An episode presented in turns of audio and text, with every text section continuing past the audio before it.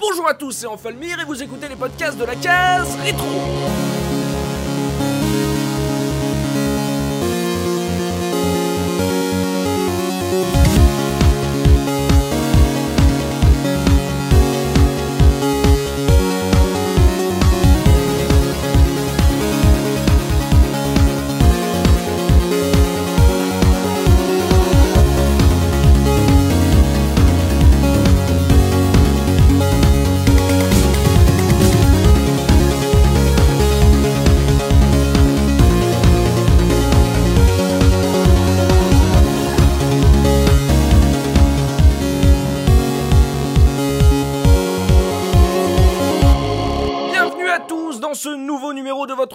Podcast 100% rétro gaming et pour animer cette émission je suis évidemment accompagné des chroniqueurs de la case rétro.fr avec Mikado Twix. Comment ça va Mika? Eh bien, bonjour à tous, ça va très très bien. Et également le Master Subigoon. Comment ça va Subi Salut tout le monde, ça va nickel. Le tonton Dopamine. Comment ça va Dopa? Ça va très très bien, bonjour à tous. Lord Dinosaure Tosmo. Comment ça va Tosmo? Ça va bien, salut tout le monde. Et aujourd'hui, on a le plaisir de recevoir un invité puisque Manji Maru nous fait le plaisir d'être sur les ondes de la case rétro. Salut Manji. Eh bien, bonjour à tous. Allez, aujourd'hui, on va parler de Shinobi. Voilà, je sais, gars, c'est normal que Manji soit là. Ce jeu d'action plateforme développé et édité par Sega, c'est sorti initialement en arcade en 1987, puis porté par la suite sur un nombre assez impressionnant euh, de machines. Euh, Nous, on va s'intéresser plus précisément au tout premier épisode de cette série, ainsi que euh, de ses nombreux portages. Et justement, je parle de toi, Manji, parce que pour les auditeurs de la case rétro qui ne te connaîtraient pas encore, euh, on a évidemment euh, fouillé euh, dans nos archives et on a retrouvé ta fiche de personnage. Place à, la fiche de l'invité avec tonton Dopamine. Alors oui, Manjimaru est un véritable gamer old school. Tout d'abord parce qu'il a commencé sur des machines qui ont des appellations très étranges et qui ne diront absolument rien à tous ceux qui sont nés dans ce millénaire. Car TRS-80 n'est pas le nom d'un prochain robot idiot de Star Wars, c'est le nom de la machine sur laquelle Manjimaru a usé ses petits doigts. À l'époque, les disquettes existaient encore et pouvaient même servir d'éventail puisque c'était du 5 ou 5A. Ce monstre de puissance, armé par un processeur Z80 cadencé à 1,77 MHz, était déjà capable de faire tourner des jeux. Si, si, puisqu'on vous le dit. Bon, Tandy et Radio Shack, les coupables de cette chose, ont disparu corps et âme depuis, mais Manji avait le pied à l'étrier. Il ne se faisait d'ailleurs pas encore appeler Manjimaru puisque ce pseudo est tiré d'un célèbre RPG dont le personnage principal a eu tellement de succès qu'il s'est même décliné en jeu de baston. Et cela nous permet de savoir que c'est un homme de goût puisqu'il s'était entiché d'une console formidable bien que confidentielle, la PC Engine. Ce goût pour les objets spéciaux et en dehors des courants principaux, il va l'entretenir et le développer à l'extrême avec sa machine la plus chère, la Sega Saturn. À l'heure où tout le monde ne jure plus que par une certaine PlayStation, vendue par une marque qui se contentait jusque-là de faire des téléviseurs et un peu de musique, Manjimaru lui reste fidèle à Sega. Car oui, il n'existe que deux marques qui font du vrai jeu vidéo à l'époque, Nintendo et Sega. Les autres verront notre art perverti par les sirènes de l'industrialisation à outrance et du passage du jeu vidéo dans la culture grand public. Même s'il reste ouvert d'esprit en participant à la rédaction de jeux de pixels, il n'est donc pas étonnant que, bercé par Virtua Fighters, Sega Rally et autres shoot'em up dans un second temps, Manjimaru ait décidé de rendre hommage à la firme au hérouisson en lui dédiant un site entier. L'intéressé y rédige très régulièrement des textes dédiés à son univers préféré. Oui, l'actualité Sega ne s'arrêtera jamais, ses fans se chargeront de la faire vivre. Tel ce chef-d'œuvre cinématographique de la fin des années 70 signé Patrice Lecomte, on peut imaginer très aisément notre invité se tourner vers sa console dans le plus simple appareil et s'écrier Azur, nos manettes sont bondées de clics et je m'éveille songeant aux pixels de nos processeurs dans leurs sprites colorés et chamarrés. Des vers que l'on prête à Saint Sega de Saturne. Bienvenue Manji, bienvenue à la case rétro pour parler de Shinobi, un jeu emblématique s'il en est de notre Sega de la grande époque et qui était surtout bien plus fort que nous. Oh, bravo, Ah bah. Oh, c'est beau ça. Ah, tu t'es Merci beaucoup, là. hein, franchement, c'est. excellent. Et voilà, euh, si vous pouvez euh, bien sûr évidemment retrouver euh, Manjimaru sur euh, le podcast Jeux de Pixel et également sur Sega Legacy où tu as eu le la, la gentillesse de m'inviter sur la capsule là où on a pu parler de comment ça s'appelle déjà Die Hard arcade un truc comme ça un petit jeu voilà c'est Ouais, un petit jeu méconnu. Voilà, Voilà. un petit jeu peu, peu connu et vraiment vraiment ag- agréable à, à jouer. Donc évidemment pour un jeu Sega, il fallait un Sega fan. Donc c'est pour ça que on t'a invité évidemment pour parler de Shinobi. Et on va commencer euh, messieurs sans plus attendre avec ma question traditionnelle histoire de vous situer justement par rapport à ce jeu. Quel a été votre tout premier contact avec Shinobi euh, Manji? Bah alors moi c'était euh, dans le plus simple appareil de, sur, euh, D'accord, ok. Ah, sur une borne d'arcade. Sur une borne d'arcade en fait. hein. donc euh, on avait l'habitude à l'époque, parce que j'étais tout gamin hein, quand c'est sorti, euh, on avait l'habitude d'aller manger dans un resto sur l'île et, euh, et donc il y avait une borne où il y avait des jeux Sega qui tournaient dessus. Et puis donc il y a eu, bah, il y a eu Shinobi et puis il y avait, il y avait par la suite Altered Beast. Voilà, donc c'est là-dessus que j'ai fait mes, mes premières armes, on va dire, sur, sur les jeux Sega. Ah d'accord, donc c'est un de tes premiers jeux Sega en plus. Ouais, Ouais, ouais. d'accord. Et donc on est au début des années 90 quand tu le découvres en arcade. Fin 80. Ouais, fin 80, ouais, donc Ouais, vraiment 80. très très Ouais. très tôt après la sortie. C'est ça. Ah bah voilà, euh, il est pas Sega Legacy pour rien, euh, Manji. euh, Mikado Twix, toi, première rencontre avec ce jeu? Bah, moi, à la différence de notre collègue, bah, moi, je l'ai connu habillé. Et alors, alors c'est un peu comme, euh, les, comme on avait un peu évoqué sur Outrun, donc l'effet Outrun, dirons-nous. Et ben, euh, très- honnêtement, on en discutera en émission, mais il y a tellement de versions différentes, tellement de portages de ce jeu que euh, je me souviens plus vraiment la- le premier contact euh, avec la version adéquate. Donc, c'est flou, c'est flou. c'est extrêmement flou. En plus, à l'époque, bon, euh, 87, je devais avoir 5 ans, on va dire. Oh Bon, c'est pas vrai. Oh. Bon, c'est pas vrai. Oh ça, j'avais déjà de la barbe et tout. Non, euh, alors j'aurais envie de te dire que je l'ai connu sur Master System, parce que je me souviens très très bien y jouer chez un copain, mais en vrai, euh, je crois que malheureusement, je l'ai connu sur Amstrad. Encore comme d'hab. Voilà, donc je, je sais pas, je, je pourrais pas te dire euh, la toute première fois si c'était sur Amstrad ou sur Master, mais on va dire en même temps. Voilà. D'accord, mais quand même fin des années 80 aussi.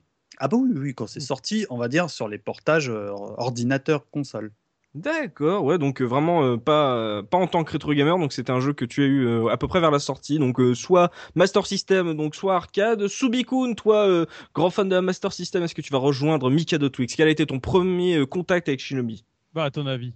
Bah, je ne sais pas, moi, je, Amstrad, direct. là, mais, euh, je, je, je pense la Master, moi. Bah, tout à fait. Ah. C'était évident. Euh, oui, donc, bah, mon premier contact a été euh, sur la version Master System. Et en fait, il faut savoir que ça s'est fait de manière assez euh, euh, rigolote, on va dire. Mhm. Donc, euh, je vais revenir euh, quelques années en arrière, euh, quand j'avais euh, l'âge de 5 ans. Il faut savoir que j'étais un enfant qui était extrêmement calme, extrêmement gentil. Comme dit ma mère, j'étais le- l'enfant parfait. Tu pouvais me laisser à un endroit, tu pouvais partir pendant deux heures. Si tu m'avais dit reste là, tu revenais, j'avais pas bougé. quoi. L'enfant meuble. Voilà. Non, mais le- celui que je pense que plein de parents auraient aimé avoir. C'est clair. Mais il y a quand même, dans mes souvenirs, tu vois, à tel point ça m'a marqué, un jour, j'ai fait une crise de nerfs. Et en fait, euh, il faut savoir que euh, ce jour-là, on était à la communion d'un de mes cousins. Et euh, je découvrais l'esprit des communions et je voyais surtout la, séquence qu'il y avait après, c'est-à-dire qu'il il se récupérait plein de cadeaux de partout. Et moi, de mes hauts, de mes 5 ans, je comprenais pas- absolument pas ce qui se passait. Là, il récupérait plein de jeux. Et en plus, bah, du coup, il a récupéré euh, le jeu que, on va dire, que je commençais à, rêver depuis euh, quelques mois, depuis que j'en avais entendu parler, malgré mes 5 ans, c'était bah, justement Shinobi. Et je me rappelle avoir fait bah, justement une crise de nerfs parce que bah, du coup, je voulais trop y jouer et que je pouvais pas y jouer parce que bah, c'était pas le lieu d'y jouer et je comprenais pas pourquoi. Et du coup, j'ai vraiment, euh, euh, dire, euh, complètement craqué. J'ai fait une crise de nerfs comme j'en ai jamais fait. Voilà, donc euh, le, mon premier contact sur Shinobi a été un grand, on va dire, un gros caca nerveux euh, du haut de mes 5 ans. Eh bah dis donc, qu'est-ce qui t'arrive, Soubi? Ah, bah, Un caprice voilà. Et, et pour dire, tu vois, à quel point ça m'a marqué, c'est que je m'en rappelle encore. Et je sais pas ce qui m'est arrivé ce jour-là, mais, mais j'avais le, le- l'appât du ninja était trop, trop, trop importante. C'est surtout que le ninja à l'époque, c'était euh, en, en pleine période, en pleine crise identitaire du ninja. Quoi. On avait ça. Tortue Ninja de partout. Euh, moi, j'ai beaucoup joué à, à Shinobi, j'ai beaucoup joué à Ninja Gaiden, j'ai beaucoup joué à The Ninja aussi sur Last Ninja System. sur euh, Apple II. Voilà, c'est on est en pleine période du ninja. Mais après, juste ce qu'il faut savoir, c'est que oh là, ce soir, on va parler du premier Shinobi.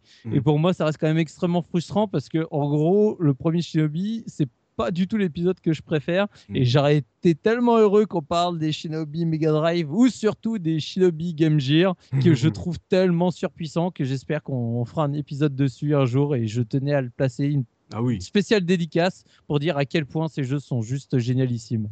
Exactement, hein, Shadowlancer ég- également. Mais je l'ai eu cette version euh, master là dont tu parles. euh, je pense aussi parce que là, en plus d'être un truc de ninja, c'était une des rares belles jaquettes de la Master System. Ouais. Donc euh, elle, elle Belle était jaquette, euh, tu t'en- tu t'enflammes un peu. Mais par contre, c'était la, la, la, vraie belle conversion du Oui. jeu sur console, tu peux dire. Oui, voilà, c'était. euh, Ah, mais je rejoins en face, c'était une des moins pires. hein, ça- Parce que moi j'ai en tête une jaquette où tu vois juste un pied, là, genre c'est Kung Fu, un truc comme ça. le jeu. Oui, voilà, mais c'est celle qu'on se rappelle le plus. Mais Ultima Ouais. 4, par exemple, elle puait la classe. Et, et c'est voilà, cette jaquette de, de voilà de Shinobi avait un petit côté Terminator 2 euh, du ninja que, que j'aimais beaucoup. Oui, c'est vrai. Oui, oui, tout à fait. Tonton dopamine, toi, premier contact avec Shinobi? En salle d'arcade, euh, Ah, évidemment. En foire, euh, un contact euh, qui a été euh, extrêmement violent parce que euh, Tu t'es fait taper. je me suis fait défoncer, ouais. et et c'était assez, euh, bah, c'est très frustrant au départ. Je me souviens que je l'avais détesté euh, dès, dès les Oh. premières minutes parce que bah, la première fois que tu joues à, à Shinobi, on y reviendra après, mais très rapidement maintenant, tu, tu joues quoi euh, 45 secondes Et tu viens de mettre ta pièce de 5 francs là, t'as perdu tes 5 francs en 45 secondes, tu te dis mais qu'est-ce que c'est que ce jeu de daube euh, qui, te, qui te punit euh, tout de suite sur le troisième écran Et puis après, ça devient de plus en plus. Et après, tu te dis punaise, faut quand même que j'y arrive parce que c'est quand même bien classe euh, le coup du ninja, puis tu vois des gens qui jouent, puis tu apprends au fur et à mesure, etc. Mais euh, mon, premier contact avec ce jeu, c'est, je crois que c'était dans un bar d'ailleurs que, euh, que, que j'allais y jouer, et puis ensuite évidemment sur les, euh, sur les fêtes foraines. Mais ça a été, euh, ça a été assez violent et j'y suis revenu malgré tout ensuite, et puis, euh, et puis ça s'est pas arrêté euh, sur les différentes versions que j'ai pu croiser. euh. J'ai joué chez un ami à la version Master System, et puis après j'avais effectivement cette version Mega Drive avec cette jaquette qui était très sympathique. Donc premier contact un peu douloureux pour toi en arcade. Très douloureux, très douloureux. Pourtant voilà, Dopa découvre souvent les jeux en arcade, donc on peut pas dire que c'était un néophyte euh, du joystick. Donc pour toi, on parle, quand on parlera de la difficulté, visiblement, ça sera un point important pour toi, euh, voilà, euh, dans la version euh, principale, la version première, la version arcade. Euh, et Tosmo, notre ordinosaure, dis-moi que c'est sur Amstrad, s'il te plaît. Eh ben non, à ton avis. Au Euh, PMU de ton père. Non, mais bon, euh, dans un truc qu'on a l'habitude, hein, au Portugal, encore une fois. encore une fois. Mais dans- popo. Non, non, dans une salle d'arcade euh, où j'avais mes, petites habitudes. Ça devait être en 88, parce qu'il est sorti en 87 et je pense que c'était euh, les vacances su- suivantes. Et ce qui m'avait C'est à la maternité, moi. et ce qui m'avait euh, donné envie de mettre ma pièce, en fait, moi, c'était, j'avais vu l'écran du bonus stage. D'accord. Tu vois, et euh, ça m'a, c'est- j'avais, j'avais euh, trouvé ça excellent et j'ai mis ma pièce. Bon, après, bah, t'as, t'as le ninja qui part et euh, je rejoins tout à fait euh, Dopa. euh, c'est extrêmement punitif euh, sur les premières pièces. hein. D'accord. Mais bon. toi, donc toi, tu avais une salle d'arcade au Portugal où tu avais tes habitudes, comme tu dis. Ah ouais, ouais, ouais, c'était, euh, c'était en banlieue de Lisbonne et euh, toutes les années, j'allais là-bas, je passais des jours et des jours avec mon cousin. euh, j'ai découvert beaucoup de choses là-bas. C'est ça. J'imagine Tosmo qui rentre dans la salle. Pedro, un cacolac Et le mec il est parti, là, il se fait une petite séance d'arcade. Voilà. Bon, si on la retrouve, voilà, si vous avez, voilà, s'il y a des auditeurs qui allaient également à la même salle d'arcade et qui ont, qui ont des souvenirs d'une salle d'arcade dans la banlieue de Lisbonne, ça peut être Ah, top. Alors, ça, s'app- ça s'appelait chez euh, Voilà. Voilà, s'il y a voilà. y des voyageurs, s'il y a des, s'il y a des baroudeurs parmi les auditeurs de la case rétro qui connaissent cette euh, salle d'arcade, ça pourrait être très drôle de venir vous mentionner euh, en commentaire. Il y a moyen de, de se marrer un, un- un bon coup. Donc, euh, je vais rester avec toi justement, la Tosmo. On va sortir de ta salle d'arcade portugaise. On va pouvoir se remettre vraiment dans le contexte de la sortie du jeu avec la une du mois. Quelle était l'actu gaming à cette époque, Tosmo? Alors, euh, moi, je vous ai pris une une du mois euh, de novembre 88, c'est euh, Micro News. Mhm. Euh, j'ai pas réussi à trouver un test d'arcade. Là, c'est le test de la version euh, Master System qu'il y a dans, dans ce Micro News. C'est pour ça que je l'ai pris. Ça m'a fait plaisir aussi parce que j'étais un lecteur assidu à l'époque de Micro News qui avait un ton totalement opposé à celui de Tilt. C'était euh, beaucoup, beaucoup euh, d'humour et donc bah, ça me plaisait bien parce que Tilt c'était un petit peu sérieux. Et qu'est-ce qui se passe ce mois-ci? Il y a pas mal de choses finalement parce qu'on est à la veille de Noël et on a déjà un test sur les deux machines euh, reines de l'époque, l'Atari et euh, un comparo quoi, l'Atari versus l'Amiga euh, sur un petit mode assez humoristique, assez rigolo avec donc deux personnes qui une pour l'Atari, une pour qui, qui argumentent pour euh, l'Amiga avec des, euh, des arguments aussi fallacieux qu'on pouvait en avoir. La- L'Amiga est multitâche, bien sûr, tout le monde a fait du multitâche sur l'Amiga. L'Atari euh, a des prises MIDI, bien sûr, tout le monde faisait de la musique sur Atari. Tu vois, le genre de truc, bon, c'est assez rigolo à, à lire. parce Le match du siècle, ils le vendent comme ça en plus. ah, euh. ils, ils Mm. le vendent comme ça, quoi. Mais bon, ils finissent, euh, c'est un peu rigolo parce qu'ils finissent en, en te disant que bah, si tu as de l'argent, achète un Amiga. Si t'as pas d'argent, achète un Atari. Oh, voilà. Ah là là. Oh la vache C'est euh, enfin pour la partie hardware. Après, pour au niveau des jeux, c'est un peu plus, on va dire, ils sont un peu plus au niveau Atari, mais parce qu'ils font deux parties, une partie software, une partie Mm. hardware. Pour la hardware, ils finissent ça. euh, bon, c'est, bon, c'est comme si je te disais, enfin, bah si t'as pas d'argent, achète une Dodoche. Hein, tu vois, bon. euh, C'est ça. Bon, voilà quoi. Sinon, bah, qu'est-ce qu'on a Euh, On a pas mal de choses et donc quelques trucs sympas sur console parce qu'il faut savoir que, que Micronews ça a été un des premiers magazines à bien traiter les consoles, à pas les prendre euh, par-dessus un peu la jambe, euh, pas comment Pour dire, les enfants quoi. Voilà, pas, par- pas pour les enfants. En fait, c'était, c'était, euh, eux, c'était MX News avant et ils sont devenus Micro News. Ils étaient déjà habitués aux jeux japonais. Donc, euh, il y a pas mal de choses. T'as des, t'as, t'as une petite, euh, un petit dossier sur Konami, les jeux qui sortent à Noël. Donc, ils annoncent Castlevania, Gradius, par exemple. Et puis, bah, au niveau micro, en fait, ils, ils scindaient le magazine en, en deux, console et micro, mais ils donnaient la même importance. Donc, niveau micro, on a et- quand même le test d'élite. On a Ah oui. Ouais, On a un test euh, qui va plaire à Dopa. On a Fly Sim 3 sur PC. On a Star Glider en top du mois aussi qu'on euh, qu'on a évoqué sur le sur le podcast euh, Star Fox euh, fait par nos Oui, d'Argonaut Software. Et puis euh, puis voilà quoi. Ah si, je tiens à signaler qu'il y a un truc. euh, J'invite tout le monde à aller lire. Euh, Il y a l'apparition d'une rubrique et qui est assez saugrenue pour l'époque. C'est euh, PP rétro et les micro-dinosaures. Et c'est la première rubrique rétro. le rétro gaming. Vache. Et tel, mais il y a tellement de choses. euh, bon, je sais, je suis vieux, mais ça m'a rappelé tellement de.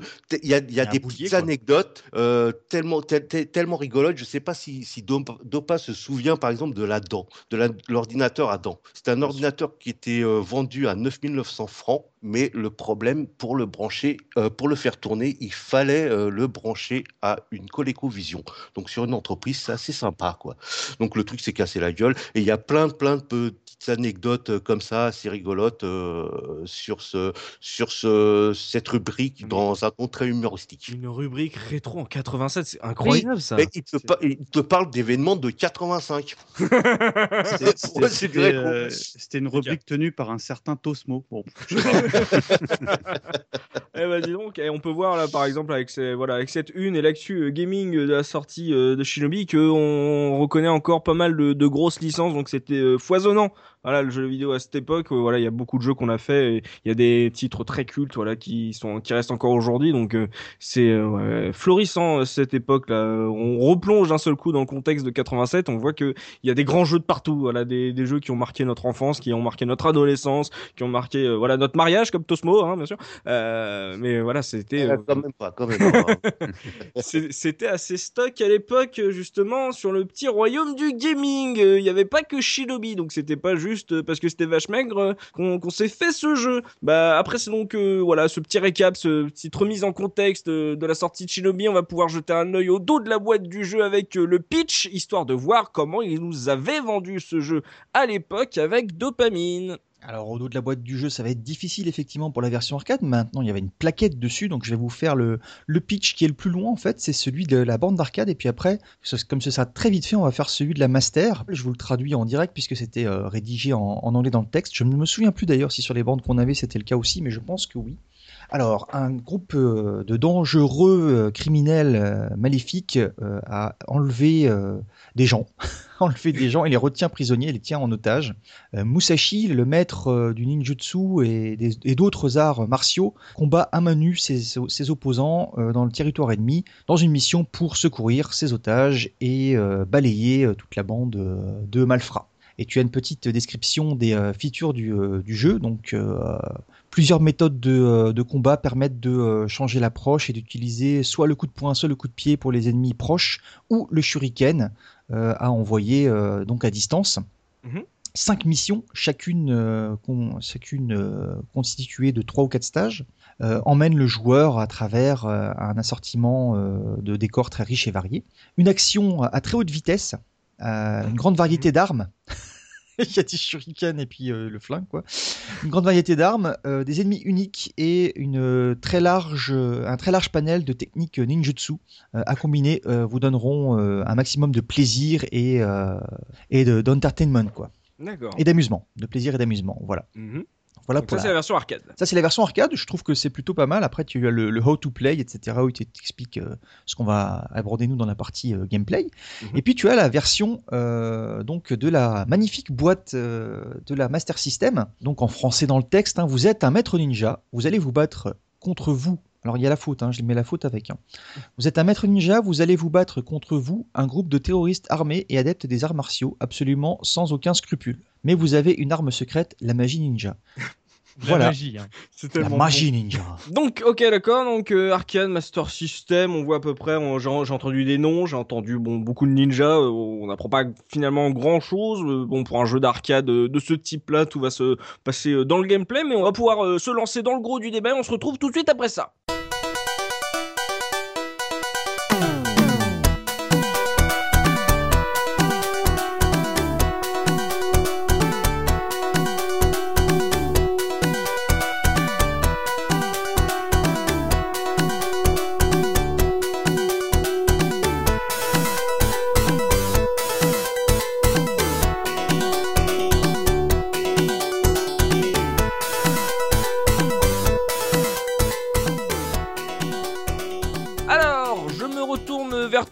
Subikun, euh, donc des ninjas, des terroristes, de la magie euh, ninja, qu'est-ce que Mhm. c'est? Voilà, des, des mots qui ont tout pour attirer, euh, on va dire, l'œil de l'enfant de la fin des années 80. Euh, Eh mais ouais. concrètement, pour toi, euh, c'est quoi l'univers proposé par ce tout premier Shinobi? Bah, en fait, euh, bah, finalement, euh, dans, dans les textes qui ont été lus, quasiment tout est résumé, hein, parce que le, le scénario de, de Shinobi euh, c'est- tient sur un post-it. D'ailleurs, je vais juste vous le refaire comme ça, au cas où, euh, en- au moins c'est c'est- c'est fait. Parce qu'on n'a pas tout Donc- compris, c'était assez dur. Voilà, c'était c'était assez compliqué. Donc nous avons le, le ninja Joey euh, Musashi euh, qui euh, malheureusement en fait tous les, les petits gamins de, de son école se font kidnapper par l'organisation criminelle appelée ZID et donc bah tu te donnes pour honneur d'aller sauver tous ces petits pauvres gamins euh, du clan ninja euh, parce qu'il faut qu'ils terminent leur formation quand même. Ce serait dommage qu'ils restent euh, enfermés et donc ils se font tous enlever. Mm. Euh, donc, comme je disais, par l'organisation criminelle ZID, mais en fait par le ninja masqué, qui où justement tu te demandes mais qui il est, et jusqu'à ce que tu découvres son identité à la fin du jeu. Est-ce que je fais un un, Tu veux dire un- un un spoiler, de 1987 Voilà. Bon, euh, bouchez-vous les oreilles si vous voulez, euh, voilà, ne pas vous faire spoiler le, le scénario en- tout en rebondissement du Shinobi de 87. Voilà, jusqu'à ce que tu découvres que en fait, bah, le, le- le ninja masqué était le mentor de, de Joe Musashi. Donc, non euh, oh, Nakahara. Non. que tu découvres en deux lignes à la toute fin. Et sachant que, en gros, euh, les... Alors ça, je sais pas si ça a été confirmé depuis ou pas, mais en, en- en fait, il y a, y a des personnes qui disent que Nakahara a été nommé en, en hommage à, à une, à une station au Japon qui est euh, Oui. Musashi Nakahara, et qu'en fait, en gros, bah, en associant les deux noms, c'est ça- en gros, ça fait le père de Joe Musashi, quoi. C'est Mm. Nakahara Musashi qui aurait enlevé tout le monde, euh, qui Ouais, serait derrière l'organisation criminelle. Voilà, nous avons Ah, remis euh, tout le scénar, euh, puisque après, bah, comme euh, le disait Dopa dans Revenge of Shinobi ou autre, nous ne faisons que recroiser souvent cette organisation criminelle, Zid, qui sera appelée Néozid dans Revenge of Shinobi, qui sera appelée Cyberzid dans The Cyber Ninja. Donc, à chaque fois, on, on retrouve toujours le, exactement le, le, le même principe. Donc, voilà l'univers de, de Shinobi. Et euh, bah, comme tu disais, en fait, on est en plein dans, bah, euh, j'ai envie de dire, fin des années 80, début des années 90. euh, on est en pleine découverte du Japon, euh, en particulier en Europe et, et encore plus particulier en France. Et euh, donc là, on commence à voir bah, nos dessins animés japonais de partout. On commence à voir des ninjas arriver de partout. On découvre quelle est cette caste de, j'ai envie de dire, de guerriers, puisque jusqu'à présent, c'était pas spécialement connu. Mais voilà, on découvre le ninja super classe, uber class, euh, sachant qu'il faut savoir qu'en fait, euh, le ninja ne suit pas l'esprit du Bushido. Donc, c'était plutôt au Japon euh, une bah, tu sais, c'est les espions et les assassins euh, qui Oui, font oui. ça comme des, comme des sagouins. Donc, c'était pas forcément euh, des gens très bien vus. C'était des mercenaires euh, qui Oui, c'est étaient pas des prêts- héros, quoi. Voilà, c'était pas du tout des héros prêts à trahir euh, la- euh, dès, dès qu'il y a quelqu'un qui paye un peu plus ou autre. Mais c'est pas grave, chez nous, on avait euh, cette vision justement du ninja romantique, le ninja qui est prêt à sauver euh, femmes et enfants et donc qui prend tout son arsenal et avec sa super tenue, donc bah, très reconnaissable de ninja où il va avoir donc juste les yeux apparents, même si là sur Shinobi, la première version, on voit, on voit sa- la tête à jouer. bizarre, oui. Ouais. Et du coup, là, sa tenue en noir complet avec les, les protèges, j'ai envie de dire, protège tibia, protège main et prêt à balancer euh, du kunai, du shuriken, du, à sortir son katana. Et voilà. Donc, il faut savoir que donc, le premier Shinobi se déroule vraiment dans un, on va dire, euh, au une période contemporaine. Ouais. On n'est pas du tout, euh, j'ai envie de dire, au Japon féodal. hein. Ça se passe vraiment euh, actuellement, puisque bah, la plupart des ennemis qu'on va croiser, euh, bah, ça va être euh, des super flics euh, avec leurs leur flingues. On va croiser des ninjas euh, de, tout, de toutes les couleurs, hein, de, de tous les styles. de- Je suis ninja vert Ouais, je suis ninja Spider-Man au mur. euh. Ninja Tortue, oui. Ouais, je- voilà, tu, tu, tu croises euh, des, j'ai envie de dire des gars plus à l'allure euh, tu sais, euh, mongole avec des grands sabres euh, et leurs boucliers. Tu croises euh, des gars avec Pon- leurs bazookas. Enfin, c'est, Tu, croises Poncherello aussi. Ah, oui, bah, ouais, c'est ce que j'ai dit, oui. les, Ah, les oui. super, euh, les super super flics. Ah oui, mais c'est Poncherello, faut préciser. Faut le prendre- Donc voilà, donc tu croises un peu de tout et donc bah, comme on l'a dit, le jeu est découpé en cinq missions. Donc euh, en gros, chaque euh, chaque mission est divisée lui-même en, plusieurs stages et euh, bah tu vas commencer, j'ai envie de dire dans les bidonvilles, on va dire traditionnels. Après tu vas arriver dans un espèce de, de port avec, en gros tu vas aller un peu dans les docks, nettoyer un peu toute la vermine qui y traîne. Après, tu vas arriver dans une espèce de base logistique futuriste cachée dans une grotte un peu bizarroïde. Et ensuite, bah, c'est là où ça devient vraiment sympa, c'est que donc tu arrives en, gros dans le camp ninja et c'est là où tu commences vraiment à retrouver plus l'esprit euh, bah, euh, Japon féodal, donc avec euh, vraiment tous ces décors euh, classiques. Et à, à la fin, tu arrives vraiment donc dans le manoir euh, du chef ennemi avec euh, l'arrivée, avec les, les trucs en bambou, etc. Et jusqu'à ce que tu arrives à donc ce mythique euh, ninja masqué euh, pour lui mettre euh, une, une petite fessée. Oh, pardon, papa. Ouais, mais euh, ouais, donc euh, univers contemporain, donc c'est un peu déjà un peu original déjà euh, quand tu fais le thème du du ninja de de le placer au- aujourd'hui, donc ça c'est pas mal parce qu'ils auraient pu essayer de se départager de la de la concurrence. Euh, Manji, euh, est-ce que voilà, est-ce que t'étais fan du du voilà du côté ninja, est-ce que c'est un peu par son univers, son ambiance que ça t'a attiré au premier coup d'œil euh, ce jeu ou pas? Ah bah carrément, parce que bon, quand moi j'avais quoi, en 88, j'avais 8 ans, donc c'est vrai que c'est. Ouais, t'essayes de t'identifier à ce genre de, de personnage, c'est c'est super classe, un ninja, quoi. Ça, c'est. Puis quand Ça- tu fais. C'est à cette époque où tous les jeunes ont demandé un pyjama ninja à leurs Ouais, parents, c'est ça. c'est ça. Et, et surtout à cette époque-là, qu'il y avait tous les American Ninja et compagnie. hein. Mm. C'est ça. Alors, Ah, on moi, était en pleine pas- période du ninja. Avait c'était pas mes références, c'est marrant. Parce que moi, mes références, c'est plus les vois, les trucs comme ça, tu sais, les, les, les ninjas euh, qui venaient du Japon. Puis ça, c'est, bah, ça, je pense que ça plairait à Looping s'il était présent. Mais euh, euh, le ninja, euh, dans la fin des 80s, c'était un truc de fou. Quoi. Tu sais, c'était, euh, euh, presque un mode de vie, entre guillemets. Tu vois Ouais, moi, je ton pratique le ninjutsu tous les matins. Je balance mes shurikens et tout. ouais. Donc ça s'y prêtait. Enfin, peu importe le, le jeu, ça aurait pu être un, un étron ou pas, on va en parler, mais euh, le, le jeu, il fallait des jeux ninja et euh, pour moi, c'est un des premiers vrais jeux euh, que j'ai découvert, en tout cas, de ce genre-là. Et l'ambiance pour toi, Mika, le côté ninja, c'était un, un stand-by pour l'époque. Il fallait justement Ah oui, t'y oui, plonger parce que c'était cool, c'était à la mode, quoi.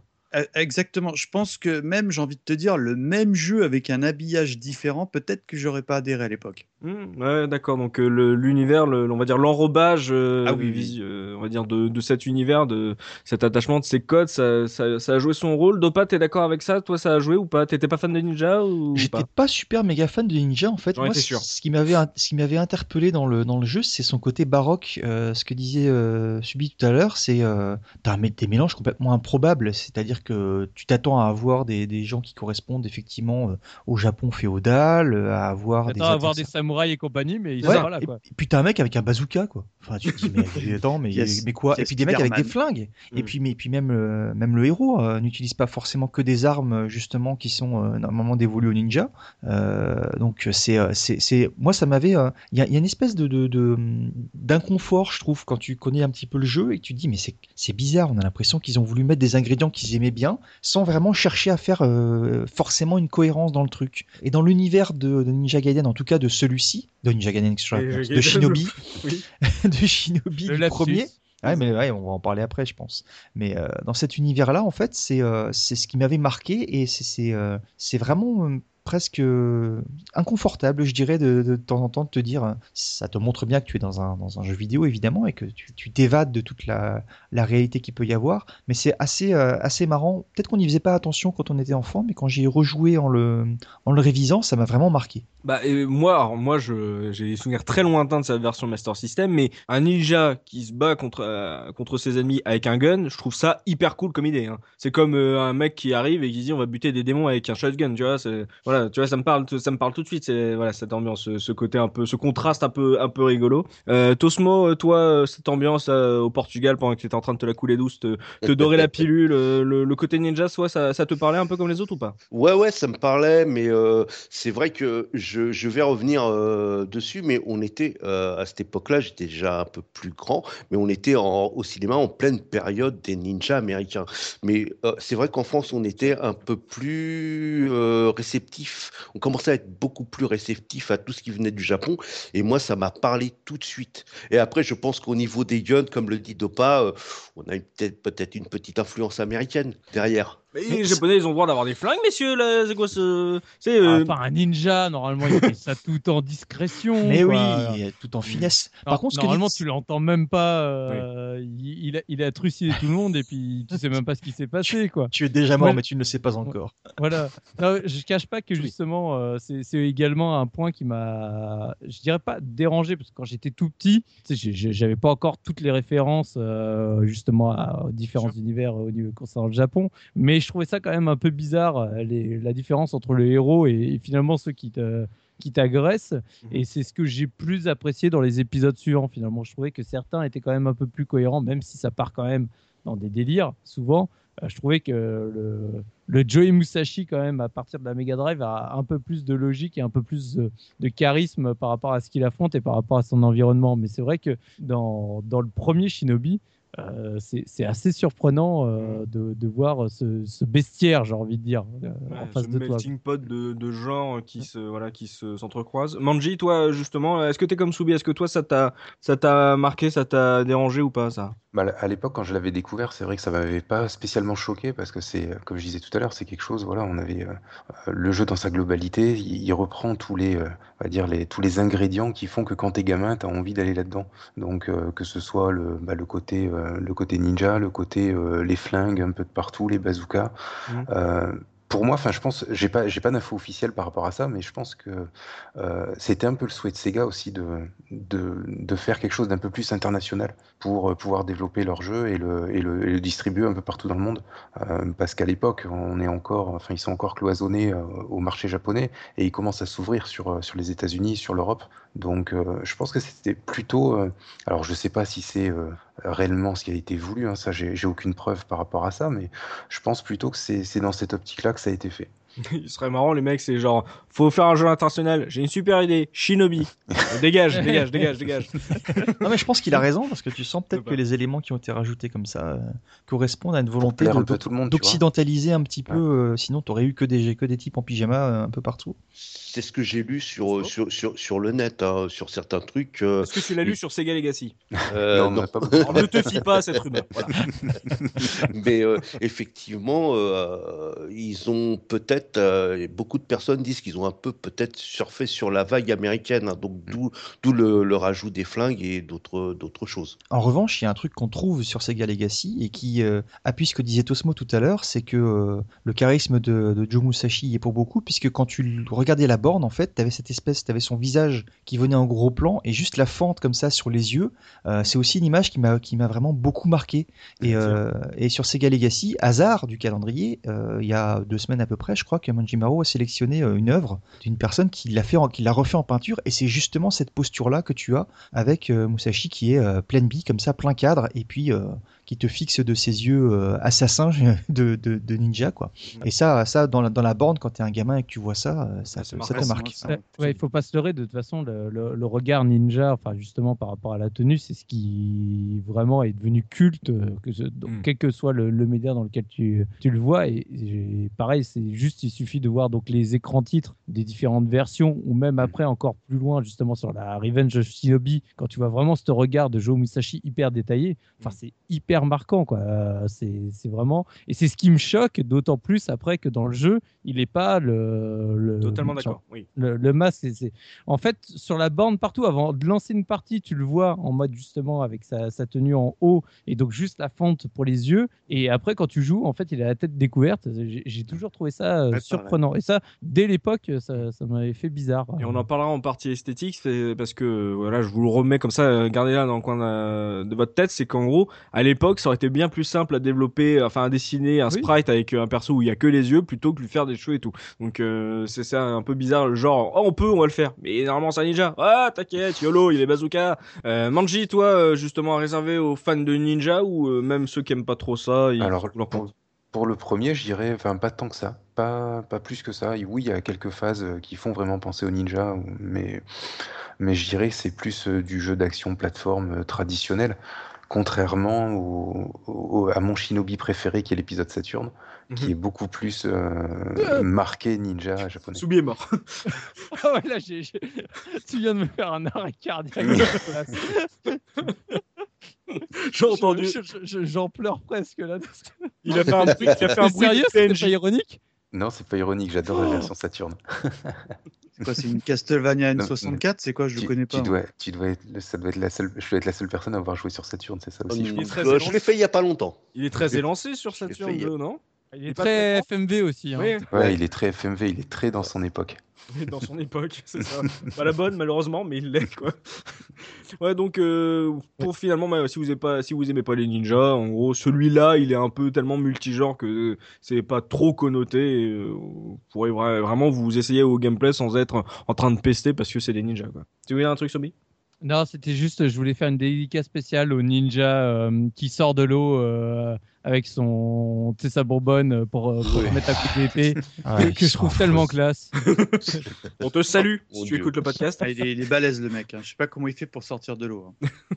Et ça voilà, euh, c'est un grand et- un grand fidèle de la case rétro. Euh, on va pouvoir maintenant euh, rentrer dans le cœur du jeu avec euh, dopamine. Euh, Quel souvenir Dopa tu as justement euh, du gameplay euh, de ce premier Shinobi euh, et notamment par rapport à, à la concurrence qu'il avait à l'époque? Qu'est-ce que t'en as pensé? Revenons un peu voilà sur les, les bases de gameplay.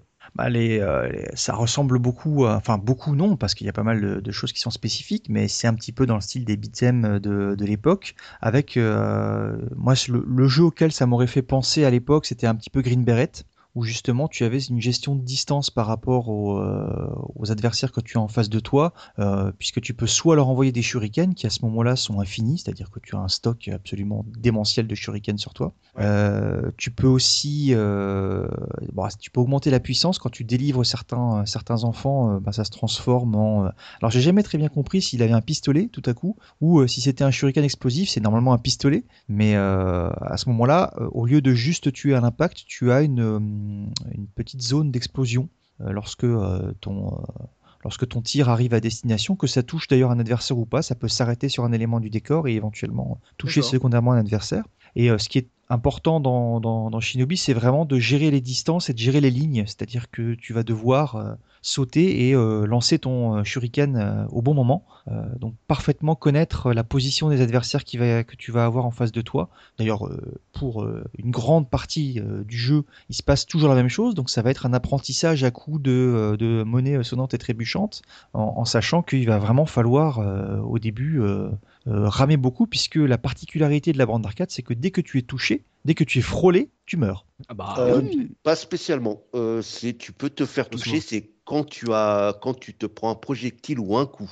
Alors, Euh, euh, si- quand tu te fais toucher, c'est que tu, tu subis une attaque, Non, mais je parle non, pas tu de, peux- je parle pas du contact avec l'adversaire. Ah, d'accord, ok, excuse-moi. C'est- oui, bah, quand, quand- quand Un l'adversaire attaque. premier coup, euh, hop, t'es mort quoi. Premier coup, premier coup pris, premier coup d'épée, premier saut avec quelqu'un qui a une épée en main ou que tu retombes sur quelqu'un qui en a une. euh, Ah bah oui, ça, ça coupe, hein, excuse-moi. ça, ça, ça hein, coupe, oui. ça tranche. Bah, effectivement, quand tu rentres, Ça en va contact- trancher, chérie. Effectivement, quand tu rentres en contact avec un adversaire qui est en saut et qui n'a pas une arme qui est offensive ou qui va pas avoir le tranchant de- du bon côté à ce moment-là, tu vas juste être repoussé. Ce qui peut suffire d'ailleurs la plupart du temps à te faire tomber dans un trou, c'est toujours très pratique. Euh, mais euh, mais c'est toujours une gestion. euh, alors en plus avec les tests de collision à l'époque qui qui étaient ce qu'ils étaient, hein, tu pouvais avoir un pied dans le vide, c'était Mm. vraiment quelque chose de binaire. Tu pouvais déplacer ton ton personnage dans les huit directions, il pouvait aussi marcher en, en étant accroupi. Ah, Ça, très, ça. Très important parce que souvent, euh, quand l'adversaire tire à hauteur d'homme, toi, il suffit que tu te baisses pour l'éviter, puis tu peux continuer toi à t'approcher de lui pour lui mettre euh, soit un coup de pied, soit un coup de sabre d'ailleurs, puisque quand tu as augmenté ta puissance, euh, tu sors le sabre carrément. Mais, mais le coup de pouvoir marcher, quand c'est pas le cas, c'est là où ça peut devenir très pénible euh, pour se relever. T'es obligé de prendre un coup, etc. Donc le fait que ça soit là, c'est déjà un bon point en tout cas. Mais euh, tu me parles de- d'ennemis et tout, à t'écouter, j'ai l'impression que c'est euh, t'es pris d'assaut dès le début, en gros, que t'as d'ailleurs des d'adversaires qui te foncent dessus. C'est c'est le cas ou c'est pas aussi violent en termes de nombre d'ennemis qui te foncent dessus? Alors, au début, ça va quand même, ils ont Ouais. Quand même fait en sorte que tu puisses arriver au bout du premier niveau à peu près correctement, mais c'est pas du tout un jeu où euh, si tu le connais pas, tu vas commencer à foncer. Il va falloir que tu avances doucement, que, euh, que tu fasses attention aux balles qui vont fuser vers toi, que tu les évites, que tu changes de plan aussi parce que tu peux, euh, ça aussi c'était une nouveauté pour l'époque. euh, Dans Green Beret par exemple, tu pouvais être sur la, la ligne de déplacement euh, supérieure ou inférieure, mais là tu vas soit sauter vers le, vers le haut et, te- et monter sur une terrasse, alors avec un petit effet de, de profondeur, soit revenir sur l'avant-plan si tu veux, qui est celui qui est euh, au, au- au rez-de-chaussée, on va dire, entre guillemets. Hmm. Et ah, je l'ai dit. Et, et euh, quand tu changes de plan, tu peux comme ça éviter un tir et tu peux euh, utiliser le plan, euh, le second plan pour progresser parce qu'il y a moins d'adversaires qui sont pénibles à gérer. D'accord. qu'évidemment, ils n'arrivent jamais tout seuls. Et il saute de manière tellement classe entre les plans. Ouais, c'est vraiment super. Pour, pour changer de plan, en fait, tu fais un saut, mais tu mets en même temps ta, ton joystick vers le haut et Ouais. inversement le joystick vers le bas pour revenir euh, à l'avant-plan. Mhm. Tu as un jeu sur tous les, quasiment tous les niveaux à faire comme ça en passant au bon moment, au bon endroit pour essayer de gérer un petit peu tes déplacements. Et d'ailleurs, parfois même, tu peux te dire que c'est pas très gênant de revenir sur un personnage quand tu changes de plan puisque tu vas justement être euh, bousculé et repoussé. C'est ce que disait Tosmo tout à l'heure, puisqu'on meurt pas forcément, on est bousculé en arrière. Mhm. Et tu as parfois le temps justement de lancer un, un shuriken à ce moment-là sur ton adversaire. Alors les adversaires évidemment, ils ont tous des modes de déplacement qui sont différents. Il y a le type qui a simplement le flingue qui peut tirer à hauteur d'homme, accroupi ou carrément couché. Donc au lieu de s'accroupir, il va falloir sauter par-dessus. Hmm. Donc ça devient vraiment un jeu de gymkhana entre s'accroupir, sauter par-dessus les tirs, euh, répliquer, etc. Généralement, quand tu connais le jeu, tu as déjà déclenché ton tir et tu avances pour faire euh, progresser le scrolling pour euh, tout de suite décaniller le type qui va arriver en face de toi. Hmm. Quand tu connais vraiment bien le jeu, tu lances deux shurikens parce que tu sais qu'ils arrivent par deux. Ah, c'est du die and retry pur et dur. hein, au, Au, au début, ouais, et puis hein. après, après même aussi. euh, Ah si, si, tout court, hein, j'ai envie de te dire. Parce que, euh, par exemple, moi j'ai en tête, tu sais, tu parlais un peu des, des différentes positions des, euh, des ennemis. J'ai en tête bah, les fameux Poncherello de, de chips euh, qui, Les sont à- qui sont allongés, donc les super flics évidemment, mais sur une caisse. Et ça, à esquiver, c'est pff, enfin, c'est c'est super compliqué parce que en même temps, tu as les, ce qu'on appelle les gardiens, tu sais, c'est ceux qui gardent les enfants, qui ont un espèce d'énorme sabre euh, qui se protège euh, pendant que l'autre il te tire en même temps. Enfin, c'est un truc de fou furieux. ça, ça, c'était- ça ressemble à un guerrier mongol en fait, ce que tu décris là. Il a Ouais, un bouclier, absolument, puis ouais. un sabre, euh, un Ouais, sabre, carrés mongols, ouais. comme voilà, un guerrier mongol, un sabre recourbé. Et alors il y a un truc que j'ai jamais très bien compris, euh, et d'ailleurs je, je m'interroge encore maintenant quand je l'ai révisé, c'est de quelle façon en fait tu, les tu les euh, tu les tues juste avec les shurikens. Parfois ça passe avec deux shurikens, tu tires en haut en bas, et d'autres fois ils ont décidé de tout euh, contrer avec leur bouclier. C'est par rapport à la, à la distance, je crois, de, de l'ennemi. Bah, dis la- non, la, distance, généralement, la technique que moi j'utilisais, je sais pas si Subi fait, fait comme ça aussi, si Subi fait comme ça, c'est d'utiliser les shurikens juste pour te rapprocher et puis d'être suffisamment proche pour leur mettre un coup de pied, un coup de poing ou un coup de, de sabre. Mais attention, ils ont une allonge un peu, un peu supérieure à la tienne. Donc il faut que tu tires des shurikens pour qu'ils soient obligés de parer et entre-temps que tu te rapproches dans le bon timing pour être suffisamment proche pour les taper et pas être juste à la distance où toi tu vas tomber court et où lui va te mettre un coup de sabre. Bah, moi, après, pour être franc, euh, j'ai surtout pratiqué la version Master System et j'ai très peu pratiqué la version arcade. Donc, je sais pas comment ça marche en version arcade, mais en tout cas, sur la version Master System, c'était juste, euh, en gros, tu esquives son attaque et tu envoies le shuriken à ce moment-là parce que c'est le seul moment où il se protège pas avec le bouclier. C'est Ah oui, pareil parce en qu'en fait, arcade, hein. Parce Non. que en fait, son, son sabre, il le lance comme un boomerang. Donc c'est ouais. là où c'est à ce moment-là qu'il a baissé sa garde. Mais ça, encore Mais une comme fois, je dis, ça c'est sur version Master System. Je non, non, non, non, non, je te- moi, j'ai- moi, moi, fait exclusivement mes, mes révisions sur l'arcade et c'est comme ça. C'est Oui, oui. également pareil. C'est pas systématique, mais il l'envoie Oui. effectivement de temps en temps. Mais Ouais. quand tu tires dessus des shurikens sans arrêt, il l'envoie pas. Il part tout le temps. C'est vrai. Ouais. Bah, Ouais, ça, ça a l'air dense à vous écouter. Euh, Manji, euh, justement, là, tout ce qu'on dit là sur le gameplay, le- toutes les possibilités à faire, euh, toutes les, les petites features de, de gameplay, euh, c'est un truc qui t'a séduit sur ce Shinobi par rapport à ce que tu avais pu faire avant en termes de dans ce style de jeu? Bah complètement, parce que c'est vrai que bon moi à l'époque j'ai joué sur NES, donc euh, voilà c'est vrai que c'était assez limité, donc euh, au niveau. au Écoutez niveau le jeux. fan Sega. Une version Non, non, très mais- officielle, ça, euh, Shinobi Ouais, sur NES, tout à hein. fait, ouais. Non non mais j'y ai pas joué sur NES à l'époque. Oui, hein, à sur, l'époque, Shinobi, référence, mais disons la que NES. le, le- le style de jeu auquel je jouais sur NES, voilà quand j'avais découvert ça sur borne d'arcade, c'est clair que c'était euh, ouais, c'était le jour et la nuit euh, au niveau du, du gameplay, au niveau de voilà des, des différents types de d'attaques possibles. Enfin c'était quand même euh, assez assez intéressant de, de voir ce qu'on pouvait faire, ce qui pouvait se faire. Et c'est vrai que bah, moi, j'ai pas tapé du pied comme Soubi pour avoir de la, une, une Master System, mais euh, Ah, j'avais je fait l'avais un- déjà la Master, c'est le jeu le jeu qu'il avait. Ah, c'est le jeu, ouais. Mais, euh, mais voilà, donc euh, c'est vrai que je l'avais pas, j'ai jamais eu la Master System quand j'étais gamin, donc c'est vrai que c'est, bah, ça a toujours été, euh, on va dire, euh, un jeu que j'ai, auquel j'ai joué chez les potes, donc euh, j'avais joué sur, sur Master System et on retrouvait, euh, voilà, quand même pas mal de, de ressemblances avec la version arcade, qui était vraiment euh, quand même exceptionnelle. Et euh, en termes de difficulté, euh, j'ai cru comprendre que Edopa et Mika ont trouvé ça très dur. Je sais pas encore l'avis de Subi et de Tosmo, mais toi, en termes de difficulté, tu t'en sortais à l'époque ou pas? Oh bah complètement pas, complètement pas. c'est- Complètement pas, j'aime bien cette phrase. Ah bah complètement pas. Non, surtout sur quand j'ai quand je l'ai découvert en arcade, voilà, c'était un, un gouffre, un gouffre à pièces. Donc c'est clair que non non, j'avais je crois qu'en arcade en plus comme j'étais gamin, c'est vrai que j'avais pas dû dépasser le troisième niveau quoi. Enfin c'était euh, c'était c'était un truc quand même assez assez costaud. Hein. Shinobi c'est quand même euh, c'est quand même assez tendu. Voilà. Donc, euh, exigeant. Euh, Tosmo, tu l'as trouvé euh, dur aussi, euh, comme les autres ou pas? Ouais, ouais, il est super dur, mais en fait, c'est- un système de pattern, puisque en fait, tout se répète. bah, D'après ce que j'entends, le guerrier mongol, c'est euh, un peu au petit bonheur la chance, ce qui tape. Euh, non, en fait, euh, comme type Dopa, euh, tu, tu lui envoies des shurikens et justement, il part et, et tu t'approches, faut t'approcher au bon endroit, au bon moment, et là, tu lui mets un coup de sabre. Mais euh, c'est que du. euh, en fait, si tu veux, les, les ennemis respawnent. euh, toujours au même endroit, ont toujours les mêmes attaques à- au même moment. Mais euh, quand tu es, quand t'es plus jeune, euh, c'est un peu dur de- d'appréhender ça. Et Euh, d'ailleurs, J'ai envie de te dire, quand on est plus jeune, c'est un truc assez classique dans le jeu vidéo, euh, l'exigence, machin. Par rapport à, au jeu de la même époque, tu, toi, tu le trouvais plus dur ou c'était dans la norme? Non, il était, non, non, il était, euh, il était un petit peu plus dur parce que Da- euh, Dopa euh, le compare à, hum, à Green comment, Beret. euh, Green Beret. Moi, j'aurais tendance plutôt à le comparer à Dragon Ninja qui est sorti quelques mois euh, Eh oui, avant. Euh, oh là là. Euh, au niveau du gameplay, mais Dragon Ninja était beaucoup plus accessible. Ce titre, est, ce titre est magnifique. Alors, Ouais. euh, Ninja et puis les dragons. Tu Et- mettras un dragon euh, juste avant parce que. les gens- Excellent jeu Les sur deux trucs de la mode. C'est c'est. Et, euh, je, te- je te- je tiens, je tiens à tirer mon chapeau à Soubi parce que la version Master System est euh, pour moi plus dure que l'arcade. Parce que, euh, enfin, Parce plus dur, ça, la cartouche Et- et- hyper ça- tu dépend. ton chapeau. euh, parce que en fait, euh, sur l'arcade, je sais pas si tu l'as fait Soubi, mais tu peux envoyer autant de shurikens que tu veux, mais sur la Master System, c'est un shuriken à l'écran. Ouais, Mais mais sur le- la Master le- System, t'as une barre de vie. Et mais Ouais. tu as une barre de vie, effectivement. En tout cas, bon, donc un peu plus dur euh, que la norme pour toi, Soubi, euh, en termes de difficulté à gérer. euh, toi, le master Soubi-kun, est-ce que après ton caprice, euh, tu as réussi à le maîtriser? Non. voilà. C'est- un jeu d'une grande frustration.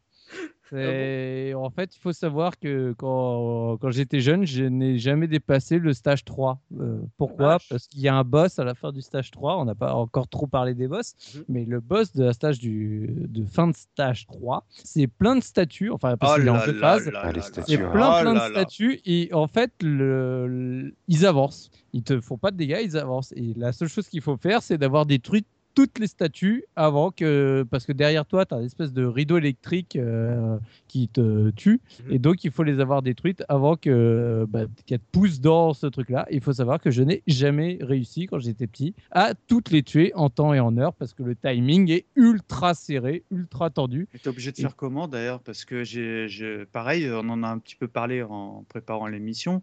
Euh, bon, moi, je me suis concentré sur la version arcade et ces statues, je comprenais pas. Tu me parlais de statues, je fais, mais qu'est-ce de quoi il parle Et et, et quand j'ai revu ce niveau, je fais, oh non. Et euh, c'est, Oh, c'est non. hyper dur. Je sais pas comment tu fais sans, sans tricher parce que, euh, pour moi, il faut spammer à mort le bouton euh, de tir, non, pour lancer des shurikens ou je sais Non, pas, il y a en des fait- techniques ou. En fait, bon, je vous cache pas que j'ai pas été jusqu'à là euh, pour mes révisions parce qu'il est très très dur, mais j'ai regardé le speedrun et en fait, les statuts, c'est pas le boss. Non. Euh, Non, non, mais moi, sais, je l'ai là, il y a passé, une l'ai deuxième partie, mais, mais la, la manière façon- dont les passer. De les passer. Eh ben, euh, en fait, euh, il y a un En fait, glitch. le, le, gars, le, le gars, il envoie euh, un, comment dire, une attaque spéciale et il avance après. Ah, donc oui, mais ça nous aide pas à savoir comment on les Non. passe ces statues. Donc. Et bah non, bah le seul truc. Ah non, justement, trouvé- il dépasse pas, il les détruit pas, hein, le gars. hein. Oui, mais Oui, je veux dire, quand t'es un joueur normal, euh, Ah tu le bah, fais non. Quand tu es Ah, un voilà. joueur normal, je reviens sur le truc, tu peux Tu peux. toutes les détruire. C'est juste qu'il faut jamais te louper, avoir un timing hyper précis pour optimiser chaque shuriken. Hmm. Et normalement, quand tu détruis la dernière, euh, tu la détruis au moment où elle va te pousser dans le mur. Tu n'as vraiment pas de rab. Il faut pas t'être loupé euh, pendant, euh, pendant toute la session. C'est extrêmement difficile. Mais du coup, euh, il y a euh, les, les ninjutsu scroll, enfin, les, en gros, les, les sorts, euh, la, la magie La magie Ninja. ninja. qui Ouais. euh, sur la version arcade euh, est disponible une fois par stage, alors que sur la version Master System, pour être franc, je ne sais pas où elle est. que elle n'est pas sur les boutons et je me suis reposé la question il y a encore pas si longtemps parce que je n'ai jamais réussi à la lancer malgré tout ce que j'avais vu en version arcade ou autre. Et il semblerait, je dis bien il semblerait parce que je n'ai pas pu vérifier que tu l'obtiennes que quand dans le bonus stage tu tues tous les ninjas. Oh sérieux. Or, comme je n'ai jamais réussi ouais, de ouais, toute ma vie à tous les tuer, je n'ai pas pu vérifier non plus cette partie-là. Et donc, je Oh. pense que si tu l'as, ça t'aide un petit peu à gagner euh, un, un- dire, quelques, quelques dixièmes de seconde euh, en, en la balançant. Mais en tout cas, la version Master System, franchement, le timing, il est super tendu. Mais il est tout à fait faisable. Vous pouvez regarder plein de, Hmm. plein de, je, pas de speedrun, C'est un forcément, walkthrough, quoi. des, Ouais. des walkthroughs les, les gars le font, mais c'est super chaud. Et moi, encore à l'heure actuelle, j'ai toutes les difficultés du monde à le passer. J'y arrive euh, une fois tous les, euh, je sais pas, toutes les, toutes les 10 parties, quoi. C'est c'est Mhm. vraiment, euh, c'est vraiment tendu. Et ce qui fait que, comme toujours, tu quand c'est des trucs qui sont super durs, bah, la- le stage d'après, tu es encore plus fébrile parce que tu sais que tu veux vraiment à l'atteindre. Et donc, euh, tu fais un peu n'importe quoi dans les stages suivants, quoi. Mais, euh, mais voilà, du coup, malheureusement, j'ai toutes les peines du monde à arriver devant le samouraï Omar. Le, lobster. Omar. C'est ça, il y a la tortue noire, il y a le homard. ouais. Ouais, donc voilà. Et donc je n'ai, euh, après, d'un point de vue personnel, pour être franc, sur la version Master System, je n'ai jamais dépassé, euh, le... enfin, j'ai jamais réussi à atteindre le, le boss final, j'ai jamais réussi à terminer le jeu. Il y a Mais pas là, de code ou de trucs comme ça euh, pour. J'ai jamais euh, fait avec code. Je- Non, mais je veux dire, c'est pas disponible, quoi. J'en sais rien. Je, je me suis même pas posé la question. Tu le lances, tu le finis, quoi. Au fond. Moi, je suis pas un gars qui fait des save stats euh, sur. Il y en a Ah qui bah, les si on qui peut- sifflent là. Si, si on peut en parler, parce que on peut en parler. Euh, bon, évidemment, euh, je vais parler de la fameuse Castbox euh, faite par notre ami Looping. Et euh, j'ai découvert que bah, tu pouvais faire des save stats en, en arcade, mais honnêtement, c'est pas un luxe. J'aime le jeu par euh, nostalgie, mais au- aujourd'hui, c'est typiquement le genre de jeu que je peux publier parce que tu es obligé d'apprendre le- les patterns de. style. Ouais, Oui. mais c'est parce que tu t'es habitué aux productions maintenant qui font que tu mets le plaisir avant. Je veux dire, Ah, mais moi, moi, Justement, ça ce me qui était, convient. Ouais. c'est- ça- là, on- tout à l'heure, en fait, on a mis le doigt avec ce qu'a dit Subi sur quelque chose de très important, c'est que quand tu meurs en un seul coup aussi, ça te met Mm. une tension dans le jeu et ça te donne, une, ça te donne une satisfaction quand tu as réussi ton truc après, qui n'a rien à voir avec euh, ce que tu peux avoir dans des jeux justement où tu n'as Ouais, mais, pas les patterns à apprendre. Ouais, mais c'est plus du tout ce que je recherche dans dans mon plaisir vidéoludique, tu vois? Heu, j'ai quand même pris du du bon temps d'y rejouer par rapport à la nostalgie, par rapport à la case rétro, mais objectivement, aujourd'hui, c'est un jeu que je j'aime pas du tout, tu vois? Même si j'ai été content d'y rejouer. C'est pas un scoop, je suis un très, très, très mauvais joueur de de jeux vidéo et heu, bah, les jeux d'arcade, ça me va bien entre guillemets émulé parce que ah, euh, tant que tu mets des pièces, tu continues à vivre. Donc tu es, en, on va dire, euh, vie infinie et surtout tu es presque invulnérable, tu vois, dans les beat'em all. Là, euh, non, tu, tu, peux mettre tous les crédits que tu veux. Quand tu perds, tu reprends au niveau. Donc tu es obligé d'avoir du skill. Et, et aujourd'hui, Ah, c'est dur, hein. ah non, mais, non, mais je- ah non, mais moi, dur pour la être tout vie. à- hein. mais non, mais pour être tout à fait honnête, même avec les save stats, j'ai pas réussi à finir le jeu, tu vois.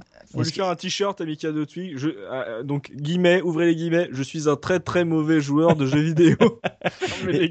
Est-ce que moi j'ai une question pour toi, Bah. Mika. Est-ce que tu as joué avec tes enfants à côté de toi? Oui, oui, justement. euh, Ah. al- Alors en plus, moi j'en ai un, c'est, c'est, il a une mémoire folle. Alors euh, il connaissait, il, il savait tout de suite les patterns. Parce que moi, j'ai une mémoire de poisson rouge. Tu vois, je refais le niveau, j'ai comme si je l'avais jamais fait. Tu vois. Et euh, il me dit attention, fais gaffe parce que le ninja rouge, parce que tu sais, bah, ça on l'a, on l'a pas évoqué, mais il y a trois ou quatre types de ninjas différents. On a parlé de leur couleur, mais ils ont chacun une capacité différente euh, que j'avais évidemment pas remarqué, tu vois. Et le, je sais plus, enfin, je peu importe la couleur, mais t'en as un, il va sauter, l'autre il va te suivre, euh, les autres, enfin, je crois que les bleus ils rushent sur toi, enfin, des trucs comme ça. Les verts ils font encore autre chose, Mm. etc. Enfin, pour moi c'est, oh, tu sais, je peux, enfin, je peux plus, c'est dur quoi. Tu puis devant les enfants, tu sais, faut Ils pas de la face. tu vois. ils- tu les as laissés jouer pour voir si justement ils avaient plus de skill que toi euh, parce qu'ils étaient plus jeunes et, euh, et plus euh, justement à même de d'essayer de réessayer. Eh ben écoute, à mon grand étonnement, j'ai, ah, j'y arrive pas, prends la manette. Eh ben ils se débrouillaient les gamins. J'étais un peu, j'étais un, un peu froissé quoi, tu vois. Il faut pas se leurrer, on était meilleurs joueurs quand on était jeunes. hein. La Mais c'est- persévérance. Alors, alors ça, j'ai envie de te dire oui et non, parce qu'à l'époque, on était surtout plus patient, tu vois. Non, c'est surtout. Moi- On a des processus d'apprentissage qui sont différents. Aujourd'hui, on est adulte, on n'a plus du tout envie d'apprendre en reproduisant et en s'entraînant 20 fois sur le même truc. Les enfants, eux, c'est comme ça qu'ils apprennent. Ils recopient ce qu'on leur demande de recopier au début. Ils apprennent en, en regardant ce qui est fait et en le reproduisant. Et là, c'est le même processus et c'est pour ça que ça nous plaisait quand on était gamin. Et c'est pour ça que eux, ils accrochent vachement quand ils nous voient jouer. Mon gamin, c'est exactement ça. Quand il a vu, il a dit attends. euh. Et puis en plus, il n'avait pas forcément envie de jouer, mais il m'encourageait à, à recommencer en me disant voilà, maintenant on va faire ça, etc. C'est- c'était pareil. hein. c'est c'est vachement Mhm. sympa de- d'être comme ça, mais effectivement, eux, ça les intéresse parce qu'il y a cette reproductibilité et parce que les patterns sont, sont systématisés. Après, par contre, réussir, donc, le mien à 8 ans, mais réussir après en coordination à, à lancer le shuriken au bon moment, parce que pour revenir un petit peu sur le gameplay et sur les histoires de boss, Mhm. euh, et sans aller jusqu'au troisième, le tout premier qui est un, un samouraï, il faut lui, il faut viser la fente en fait de son casque. Et euh, ça demande euh, pas mal de coordination. C'est pas hyper compliqué, mais euh, au début, euh, quand j'ai dû m'y remettre, ben, je m'y suis repris à plusieurs fois. Après, pour repiger le truc et que ça re-rentre, parce qu'en plus, il te balance des boules de feu qui, pour le coup, ont pas un pattern qui est systématique. Ils changent un petit peu, et donc arriver à prévoir un petit peu le dodge qu'il faut faire, enfin les évitements qu'il faut faire par rapport à ça.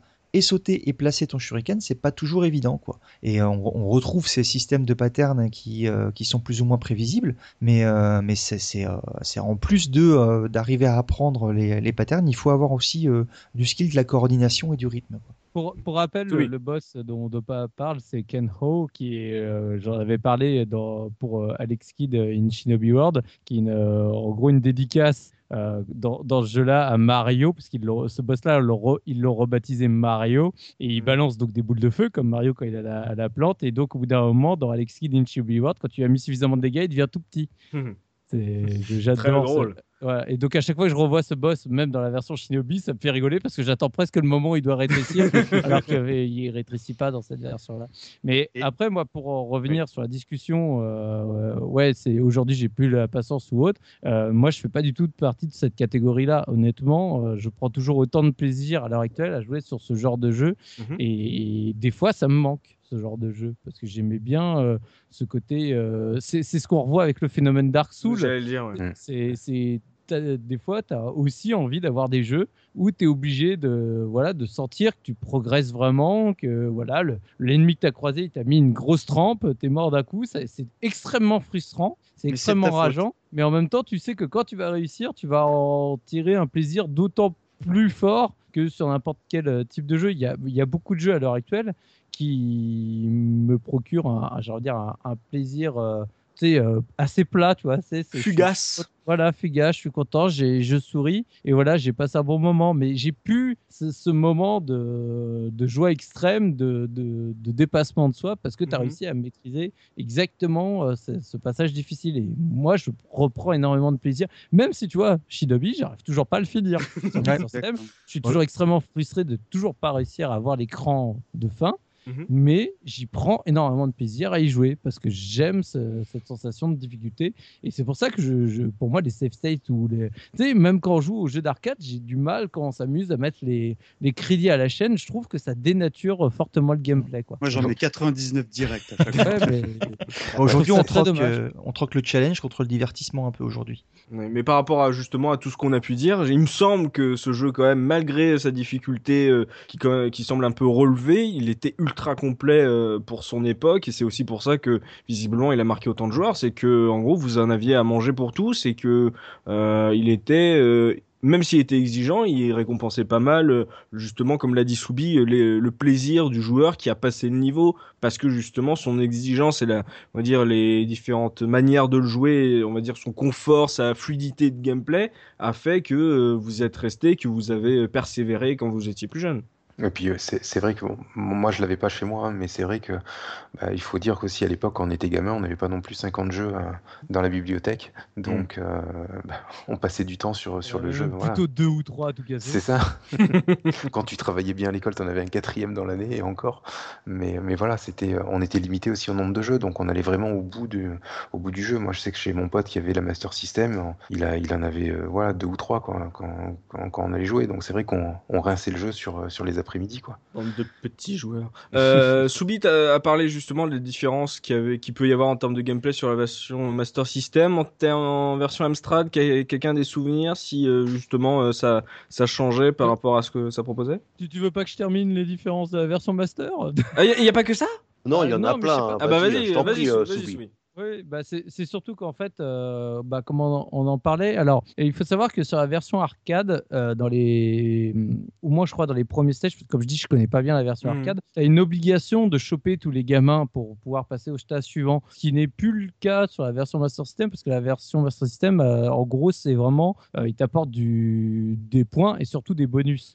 C'est vraiment, en gros, ton, ton but, c'est d'en récupérer le plus possible pour avoir bah, soit récupérer toute ta vie, soit avoir une vie supplémentaire, soit améliorer tes armes au fur et à mesure, parce que bah, du coup, dans cette version, bah, tu euh, augmentes euh, fortement justement les armes, parce que tu commences, donc euh, tu vas avoir tes shurikens qui vont augmenter, puis à un moment, ça va être des bombes, puis à un moment, tu vas avoir aussi un nunchaku. Au fur et à mesure, tu vois, tu débloques les items euh, progressivement, et ils font de plus en plus mal, parce que par exemple, c'est comme si ton attaque de base a fait 1, puis après, celle améliorée va faire 2 de dégâts, etc. etc. Et elles vont pas avoir, par exemple, les, les bombes vont ont pas du tout la même trajectoire que les armes à distance euh, que tu avais avant. Donc, mine de rien, faut un peu euh, remaîtriser euh, ce- cet outil quand, il devient disponible. Et pareil, les bonus stages se, débloquent par, rapp- par rapport à ça. Tu, l'as pas forcément. C'est un moment, il va dire, hop, t'es- à chaque fois tu, tu récupères un gamin sur le côté en haut à droite de mémoire, tu as un petit message qui apparaît pour te dire, voilà,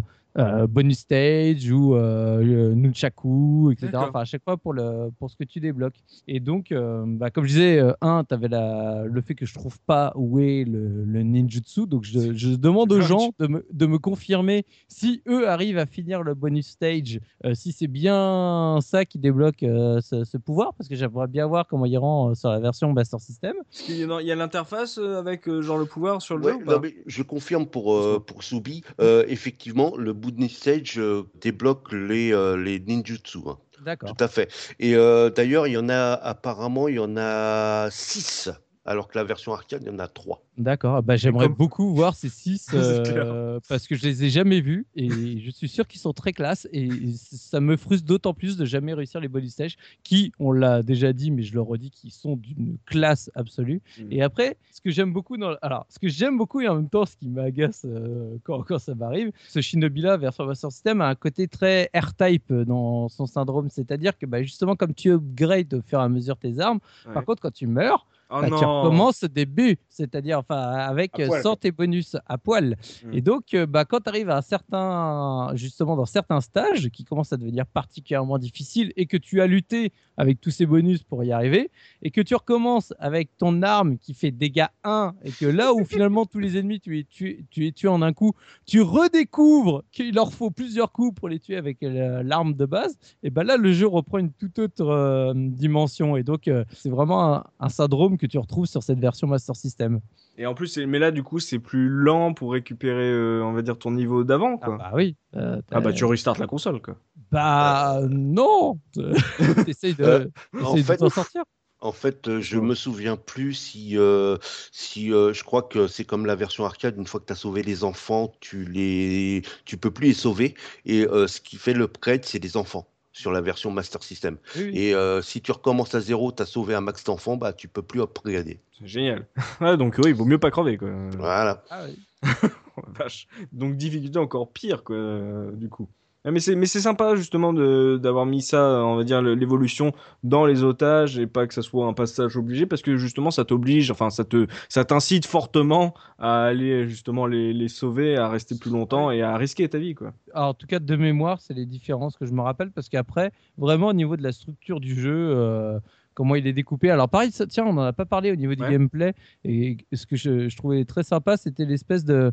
Au début de. Donc, tu as les, les niveaux qui sont découpés en différentes parties. Et à chaque fois, tu avais un peu comme euh, ta, ta carte, euh, en gros, ton. Comment on dit Ton débrief. Donc, tu avais la tronche du méchant. Et tu avais la mini-map euh, de, de là où tu étais en train d'aller, et donc Mm. divisé en différentes zones, et tu voyais ta progression au fur et à mesure. Je trouvais ça Ouais, un très peu classe. comme dans les beat'em all en fait, hein, Oui. comme, euh, Mm. comme dans Final Fight ou un truc comme ça. Et donc, tu, euh, voilà, vraiment au niveau sinon de, de la structure des, des différents stages, les boss, etc., c'est vraiment exactement la même chose que la version arcade. C'est- C'était plus dans les petites subtilités de, de gameplay, notamment donc sur ces upgrades, qu'il y a une vraie différence au niveau de la version Master System. Ça, c'est là, et là, du coup, c'est pas juste une petite subtilité, parce que là, ça influence carrément le- l'expérience de joueur, puisque toi, t'as jamais vu euh, cette fa- fameuse magie euh, ninja, donc du coup, euh, ça, c'est un peu perturbant, quoi. euh, ouais, de mais se dire à, t'as côté de ça, tu as une barre de vie. hein. Donc, Oui, euh, voilà, euh, c'est ça, voilà, ça contrebalance, quoi. Chacun, voilà, il y a, on va dire que chacun a sa qualité, ses, ses Ouais. qualités, son défaut, quoi. Sachant que la barre de vie, tu l'as, enfin, tu au fur et à mesure, justement aussi par les bonus. Donc, euh, il y a des trucs qui te rendent toute ta vie, mais il y a des trucs qui l'agrandissent de mémoire. Mm. Donc, euh, c'est quand même vraiment assez différent dans la manière d'aborder le- les Mm. niveaux. Quoi. Quelqu'un a un souvenir de différence sur, euh, par exemple, la version Amstrad, euh, où, euh, on- où, Ouais. personne n'y a touché assez pour qu'on puisse. Euh, euh, un petit peu, si, si, un petit peu. Euh, bah, la- la- les versions micro sont assez similaires à la, à la version arcade en fait. Mhm. Euh, les, les différences se font surtout ressentir sur la version console. Bon, sur les versions micro, le problème c'est qu'on n'avait qu'un bouton, donc il fallait tout gérer avec un bouton. C'était non. pas pas trop facile. Avais les, Euh, comment le- tu tires et tu sautes avec un seul bouton euh? Bah en fait, euh, sur les micros, bah, c'est joystick vers le haut pour sauter.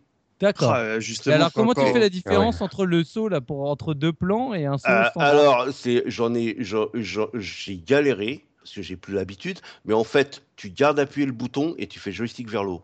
Oh. Oh là là là là. Eh, c'est Ça donne envie, hein. C'est, un- truc de fou. Avec hein. un quick, jo- un quick shot, là, tu sais, les, Ah, les- les- sticks qu'on avait à l'époque. On n'avait tellement- pas des joypads, on avait des, des, des manches, quoi. C'est tellement pas précis, euh, c'est, c'est, c'est super dur, quoi. Mais sinon, non, non, non, euh, sur les versions micro, tu, tu peux euh, donc balancer autant de shuriken que tu veux. C'est à peu près la même chose que la version arcade. hein. Tu as un pouvoir, euh, un pouvoir euh, juste au début du stage, etc. Tu as aussi sur la PC Engine, qui est euh, très similaire à la version arcade euh, au niveau graphique, mais euh, ils ont enlevé les upgrades des, euh, des attaques courtes. C'est-à-dire que tu as que pied-point euh, quand tu es au corps à corps. Euh, par contre, ils ont enlevé le timer. Mhm. Et T'as les plus- niveaux bonus aussi. hein, ils ont- Euh, t'as- euh, ouais, les niveaux bonus ont, Ah été, bah, donc été ça sert à rien enlevés. de faire cette version. T'as enlevé ont- le meilleur morceau. Et jeu. ils ont, ça. et- et- ils ont pas enlevé que ça. hein. Ils ont enlevé aussi la mission 2. Oh là. Pourquoi pas? Par contre, il y a, Ça, oui. il il me semble, alors du coup, parce que euh, je connais pas la version Amstrad, mais je, je ne peux m'empêcher de- d'en parler euh, parce que je cher à, à Mikado Twix. Mais donc, je, je me suis fait quand même le plaisir de regarder la version YouTube parce qu'il était hors de question que j'essaye d'émuler euh, Mhm. euh, le jeu et que je galère pour une version que je savais que ce serait catastrophique. Mais ce qui m'a surpris dans les vidéos, eh ben, c'est qu'il n'y a pas le boss final. Ah bon? T'arrives, tu finis le dernier stage, tu rentres par la porte et fin du jeu. T'es pas sérieux. Si. Y a pas de T'arrives sur un écran avec un ninja pour te dire voilà euh, Le bravo, ninja masqué a pu. Voilà, le ninja masqué euh, pas là. Oh, c'est sale. J'imagine les développeurs. Non, mais t'inquiète, personne ne le finira. Donc je demande aux, aux- aux gens qui nous suivent de nous confirmer ou nous infirmer ce- ce- cette information. Mais moi, ça m'a vraiment surpris parce que j'ai regardé deux. euh, parce que sur le coup, ça m'a tellement choqué. Je me suis dit, oh là, c'est bizarre. Je vais regarder euh, une autre vidéo sur YouTube. Mais non, les deux se terminent sur. Voilà, tu as terminé le jeu, il n'y avait pas de boss. Donc, une version Amstrad sans boss euh, de fin. Voilà. Non, mais sans... ouais, parce que surtout que les boss d'avant, ils, Oui, ils y sont, bien, quoi. C'est vraiment sans le, le- sans le dernier. Tu sens la frustration, quoi. Tu sais, ça. c'est- Tu dis, ça y est, c'est la fin. Je vais... Parce que t'as- même si tu savais que ça allait être super dur, c'était quand même la joie à chaque fois que tu arrivais à un boss parce que tu voulais vraiment le confronter. oui. tu, tu voulais euh, aller plus loin. Et puis là, vraiment, d'un coup, voilà, bravo, c'est la fin. Eh bah, si vous l'avez fait euh, sur Amstrad, là, ceux qui nous écoutent, euh, chers auditeurs, bah, n'hésitez pas à laisser le commentaire si euh, effectivement il n'y avait pas de boss final ou euh, si, euh, comme beaucoup de gens de l'époque, vous n'étiez pas allé jusqu'au bout, donc vous ne savez pas euh, s'il y avait eu un boss ou pas. Donc, ouais, n'hésitez pas voilà, à, relayer ouais, cette, euh, cette info de, de Soubi, euh, de, de vos souvenirs, et puis regardez aussi euh, à droite à gauche sur les, sur les forums Amstrad. Donc, avant de passer à l'esthétique, ouais, de ce que je retiens sur le gameplay, visiblement, c'est un jeu qui est exigeant comme beaucoup de jeux de son époque mais peut-être un poil dur. J'ai noté apparemment le bonus stage très marquant, très très intéressant. Et puis euh, voilà la magie et tout. euh, ça a l'air d'être un jeu très complet, mais il faut euh, il faut s'accrocher euh, pour déjà pour le faire aujourd'hui. Mais même à l'époque, euh, c'était un jeu avec un, quand même un peu retort quoi. Mm. Est-ce que je peux juste rajouter une version dont on a- on n'a pas parlé? Oui. Alors, c'est une version un peu particulière. Euh, c'est le, le LCD de Tiger. Je ne sais pas si les- certains d'entre vous l'ont testé. Ah non, pas du Ah tout. non, non. Non, pas Parce du que tout. voilà, bah, juste pour Ah mais si, je l'ai. Ah mais Bah, voilà. si si avec les flèches jaunes, les grosses flèches jaunes euh, en Ouais, plastique. orange, mais oui ouais, oui oui, je, je l'ai. Que je raconte? Oui oui. C'est ça. En, en fait, par, juste pour la petite anecdote, euh, comme je tannais mes parents pour avoir une Master System, euh, bah, Ils t'ont offert une moment, Tiger, Ils m'ont offert un Tiger, quoi. Tiens, j'ai Ah, le Master. System, c'est pareil. Tiens, c'est le jeu vidéo. tiens. Là, t'as une console, maintenant Tiger. Oh, bravo, Oh. C'est beau. Bravo, mon buzz là. Oh là là là là, c'est ça. Trois d'un coup là, bravo. Mais oui, effectivement, mais je l'avais cette version. Je crois que je l'ai ouais, toujours. Ils, ils ont sorti pas mal de jeux Sega en Tiger, Mm. et, et notamment Shinobi, qui est, on retrouvait quelques éléments, donc euh, notamment le, bah, le boss euh, qui était euh, le Ken Ho, là, qui, Mm. était, qui était modélisé. On avait même le. le Modélisé, c'est un bien grand mot. Ouais, c'est un bien grand mot, on est bien d'accord. On, a- on avait même le, le comment dire le- le- l'ennemi là qui venait qui venait sous l'eau avec sa bouteille d'oxygène qui était euh, qui était noté. Enfin, Voilà quoi, c'était juste la petite aparté. Et ça, voilà, bah, pour ceux qui l'ont, voilà. euh, on était trois, salut les gars. Un point euh, sur l'esthétique du jeu avec euh, Tosmo, euh, toi, que, toi Tosmo qui a connu euh, l'invention du pixel, rappelons-le. Comment il s'en sort ce Shinobi en termes techniques purs ou en direction artistique en, Sur la version arcade, comment il s'en sort par rapport à ce qui se faisait à l'époque? Je le trouve un petit peu euh, en demi-teinte euh, parce que effectivement les sprites sont assez, euh, surtout celui de de Musashi est très très réussi. Les ninjas, bon, on en a parlé. Après, ça, ça Mm. commence à être un petit peu le délire, mais les arrière-plans sont quand même très, je les trouve un peu ternes. C'est dans des tons euh, euh, vert, bleu, beige et ça change pas tellement au niveau des niveaux. T'as l'impression qu'ils ont pas, euh, comment dire, vraiment apporté euh, d'attention à ça. Même par Euh, rapport aux autres bornes qu'il y avait autour de toi Ouais, parce que tu regardes, euh, je reparle de Dragon Ninja, tu as vraiment, euh, je veux dire, tu as les décors qui sont, qui, qui tapent à l'œil, etc. Alors que là, bon, c'est surtout les sprites qui vont, qui vont faire ressortir le jeu. Mais voilà quoi, c'est, c'est ce que j'ai trouvé moi. Bon, c'était parce propre que- au, au système qu'ils utilisaient, hein, le, le système 16. Où on Ouais, était c'était du système plus- 16, ouais, c'était une révision du système 16, ouais, tout à fait au Alors, départ. C'est vrai qu'à l'époque, euh, bon, on estimait que c'était un joli jeu. Moi, je trouvais que justement pour l'époque, il était assez austère. Tu vois, euh, même pour un jeu de 87-88, euh, il y avait vraiment d'autres jeux qui étaient vraiment plus colorés, plus jolis. Euh, Peut-être, on va dire, que c'est le genre qui s'y prêtait, mais euh, très honnêtement, je trouve que c'est un jeu qui est bon. Ça reste du pixel, donc c'est plutôt des, des jeux qui passent bien les années. Mhm. Mais euh, visuellement, c'est pas un jeu que j'apprécie parce que euh, bah, les vraiment, pour moi, il manque vraiment de peps, tu vois. Ouais, c'est en fait c'est l'identité du ninja qui t'a attiré plus que la, on va dire le visuel graphique quoi. Ouais, parce que tu sais, le, le côté, euh, bah, quand on en parlait, tu sais, où tu passes les, tu fais des sauts, tu sais, pour passer les niveaux, tout ça. Mhm. Euh, moi, ma référence, euh, comme l'a dit Tosmo, c'était vraiment Dragon Ninja, qui, qui était vraiment le concurrent direct, en tout cas, pour, me concernant pour, pour l'Amstrad. Ouais. Et euh, bah, le jeu était, entre guillemets, de mes yeux d'enfant, vraiment la même chose, mais euh, tellement plus joli, tellement mieux, euh, enfin, plus euh, clinquant, Mhm. voilà, c'est le terme, que bah, aujourd'hui, euh, tu vois, un Shinobi, euh, j'aime bien, mais c'est pas, tu vois, c'est pas un jeu que je, genre, euh, je le monte en disant, ah, t'as vu en 88 ce qu'on arrivait à faire. Tu vas pas le faire, tu vas pas faire des perles de, de. Non, bah, j'ai- non, parce que j'y ai pensé, figure-toi. et j'ai trouve, je trouve même le perso, Jo, tout ça, je trouve pas assez joli, pas assez détaillé pour justement, euh, j'en ai envie de, de faire, en faire des, des perles à repasser. À la même, à la même époque, il y avait aussi, euh, ben, sur le domaine, enfin, sur le, le genre des ninjas, il y avait Ninja Spirit aussi d'IRM, Ah ouais. qui était, euh, enfin, voilà, si tu comparais les deux, euh, Ninja Spirit, il était beaucoup plus dans le, ben, dans, dans le genre ninja que, que Shinobi, hein, c'est clair et net. hein. C'est pas un chouïa après Ninja Spirit? Je me rappelle pas. On est en 88, il me semble. hein. Donc à la sortie de la 85, version Master 88, System. Ouais, tout à Ouais, fait. ouais. quasiment, 88, ouais. C'est ça, ouais. En parlant de ma version Master System, Soubi, toi, euh, le portage Master, tu le trouves comment? Je le trouve plus beau que la version arcade. Ah J'en reviens pas sur le débat, comme toujours, de la taille des sprites. Hein. Mhm. éternel débat de- dans lequel j'ai déjà donné mon opinion à plusieurs reprises. Mhm. En fait, euh, ce que je n'aime pas du tout dans la version arcade, justement, c'est au niveau de sa direction artistique et au niveau de son choix de couleurs que je trouve absolument infâme. C'est tout en ton rose, pastel, euh, marron, euh, très fade, très vraiment. Tu vois, c'est un jeu qui, on est en pleine période où les jeux sont hyper colorés, hyper flashy. Mhm. Et alors lui, il choisit d'aller justement dans des tons qui sont très très pâles, très pastels.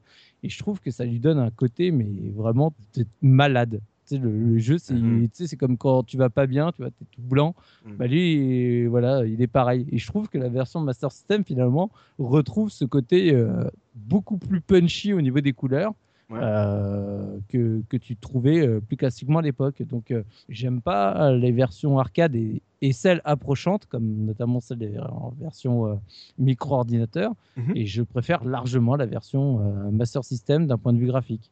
Et euh, ce qu'on a oublié de dire, ce qui moi m'avait énormément marqué à l'époque, et pourtant j'étais tout petit, et euh, qui est devenu culte dans en- justement le premier Shinobi, c'est quand même le, le deuxième stage où tu as les portraits de Marilyn Monroe en arrière-plan, qui je pense est quand même vraiment une des signatures de, de, du premier Shinobi. Quoi. Tu, tu vois, Et t'as le Ah. déjà vu aussi, le magasin. Oui. oui, Et Ouais. ça, c'est bah, c'est marrant, c'est un truc sur lequel j'ai focalisé parce que moi, à l'époque, ça m'avait marqué. Et c'est vrai que le, le, porte- le fameux portrait de Marilyn, tu l'as euh, bah, partout, dans, enfin, dans toutes les versions existantes. Donc, c'est vraiment un truc qui est ancré dans le code visuel du jeu. Et donc pour toi, Soubi, version Master System, c'est la, la plus belle si on veut, par exemple, se le refaire en rétro gaming. Quoi. Ouais, parce que je Mm. trouve que c'est la plus agréable à l'œil si vous êtes capable de faire euh, abstraction de la taille des sprites. C'est vrai que bon, l'arcade, voilà, avait des était connu pour faire des gros sprites, mais ouais, c'est vrai que j'ai souvenir d'une très belle version Master System aussi. Je l'ai pas relancé avant le avant le podcast parce que généralement, ouais, je préfère euh, justement m'accrocher à, à vos souvenirs pour réagir, mais c'est vrai que j'ai, de très bons souvenirs sur cette version euh, Master. Euh, Dopa, toi, en termes visuels, euh, est-ce que tu rejoins Soubi sur le côté euh, un peu austère de la version arcade euh, Quels sont tes souvenirs? Je le rejoins sur ce côté austère. En tout cas, hum, il y a quelque chose qui moi m'avait rebuté par rapport à la version Master System, qui effectivement est assez colorée, assez jolie, c'est qu'elle est très lourde et très lente par contre par rapport à l'arcade. Ouais. Euh, alors ça fait. facilite beaucoup le boulot parce que je l'ai trouvé moi au contraire plus facile grâce ou à cause de ça et en plus tu avais une barre de vie. Mais quand tu passes d'une version arcade à la version Master System, dans, alors ça n'arrivait pas quand j'étais gamin, mais dans le cadre des révisions, tu sens vraiment que c'est très très lourd et que euh, bah, la machine à l'époque. euh, Surtout quand avait- tu passes en mode euh, 50 Hz, tu passes de la version C'est ça, arcade ouais. 60 à la version Master euh, 50 certainement. Hz. Ouais, tout à fait. Mais même, même évidemment, la bande d'arcade était bien plus puissante, donc forcément, c'était fluide et c'était beaucoup plus léger au feeling, si tu veux. Ça, c'est la partie qui m'avait, euh, qui m'avait marqué. Moi, je préfère, je reste sur la version arcade. C'est pas quelque chose que je peux argumenter de façon rationnelle. C'est euh, quelque chose de, de relatif à l'affect que j'en ai eu parce que c'est celle, c'est la borne qui m'a frappé que j'ai vue euh, euh, la première fois. Si j'avais pu euh, y jouer autant, je pense que euh, Soubis euh, sur la Master System, euh, peut-être que j'aurais aussi beaucoup plus accroché. Moi, j'y avais joué chez, chez un ami sur Master System, mais je l'avais pas joué chez moi. Et par rapport aux jeux de la même époque, toi, tu le mettrais dans le panier haut ou euh, dans la moyenne? Euh, je l'aurais mis euh, dans la moyenne ou voire peut-être un petit peu en dessous, mais simplement parce qu'effectivement il était, euh, il était terne, il était pas. C'était le côté sérieux du, euh, du ninja, même si, euh, comme on l'a dit tout à l'heure, il y avait des éléments un petit peu euh, euh, détonnants dedans. Ouais, et puis les gamins roses, c'est pas possible quoi. non mais les gars, franchement, je, je vous laisse le dire depuis tout à l'heure, mais il y a personne qui le dit. Non mais franchement, le- t'avais l'impression que c'était des Avec des chapeaux petites chinois. gamines. Ça, c'est fort rose, hein, ces enfants. hein. Ouais, ouais. c'est des bonbons, les trucs. Euh, Manji, justement, voilà, euh, sur l'esthétique, euh, on dit que le jeu est pas forcément un des plus beaux jeux euh, qui soit quand il sort. Est-ce que tu es d'accord avec ça, toi, le gros fan de Sega? Est-ce qu'ils ont fait un peu un job euh, moyen sans plus Alors, bon, il y a mon côté fanboy euh, qui, qui ressort. hein. Moi- moi, ce- En même temps, il jeu, kiffe euh. Shinobi X, alors euh, C'est pas faux. dire, mais il, il commence bien mal. Non, après, c'est vrai qu'il faut, voilà, il faut, il faut être quand même réaliste. C'est vrai qu'au niveau des, au, au niveau de, de la réalisation globale, c'est vraiment, c'est, c'est le austère, je pense que c'est le, c'est le, c'est le mot qu'on pourrait, on pourrait le définir comme ça. Euh, même si, voilà, moi, je l'aime d'amour. Et puis, et puis voilà, mais, mais, ouais, comment, comment dire, au niveau Ah, esthétique, il est pas alors, sexy. Je, je vais, m'a- je vais m'attirer peut-être les foudres de certains, mais je préfère largement Altered Beast. Voilà. Oh, ah, oui, non, mais tu forces un peu quand même. euh. Altered Beast, quelle version, par contre? Arcade. D'accord, oui, bon, ça va. Ça va un peu mieux. Mais ouais, bon, bah, euh, c'est pas non plus une référence que tu nous cites pour euh, dire que ce que tu préfères. Donc, euh, sur le coup, euh, c'est pas Ouais. forcément un des jeux que tu ressors pour le plaisir du pixel art, quoi. Ouais, mais c'est le même hardware, hein, c'est du, 16 c'est c'est du système 16 aussi. hein. Ah bah voilà, tu Si dis ah c'est moche, oui, ouais mais c'est le même hardware. Ah bah ça passe alors, si c'est le même hardware il a le droit d'être moche. Ça.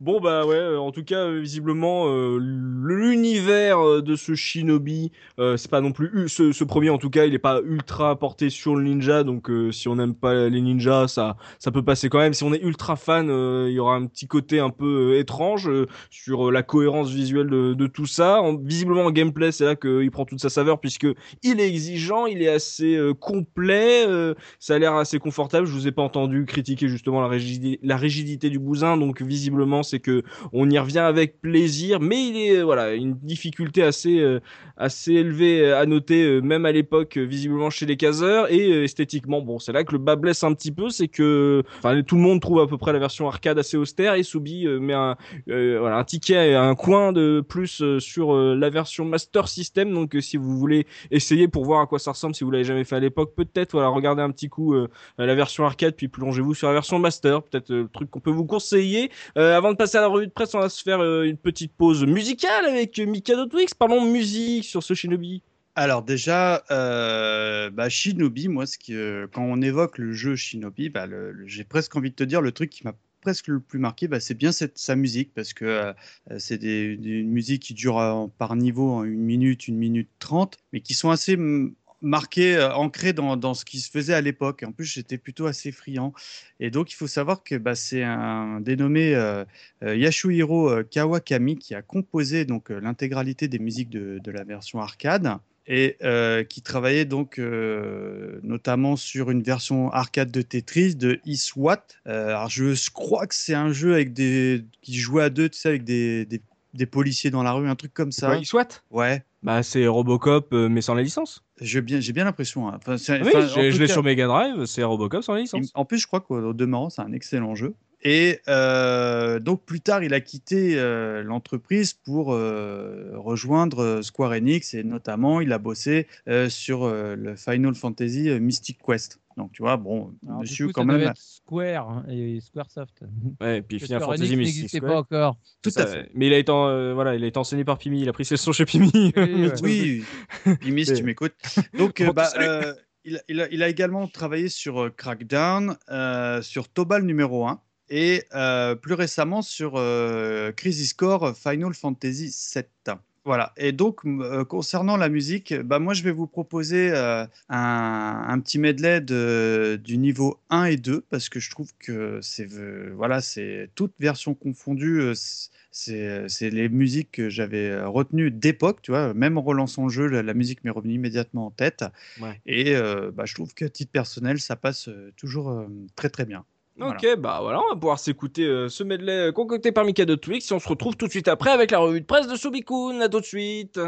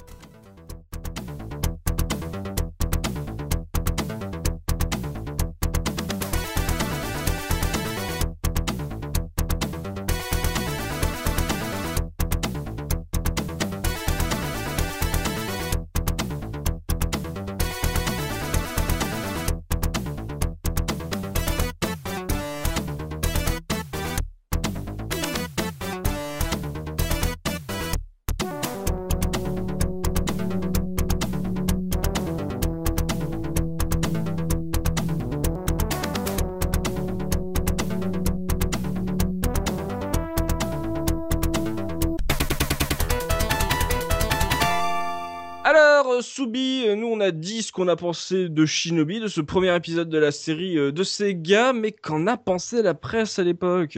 Ah, je sais pas trop, parce que j'ai quasiment rien trouvé. Ah bon? Non, je déconne. Ah, J'ai fait un travail de recherche de malade, ça m'a pris des heures et des heures. Mais j'ai réussi à retrouver pas mal de petits tests, parce que bah ouais, à l'époque, euh, il n'y avait pas beaucoup de mags, et puis comme il y avait plein de versions, il fallait un peu euh, creuser.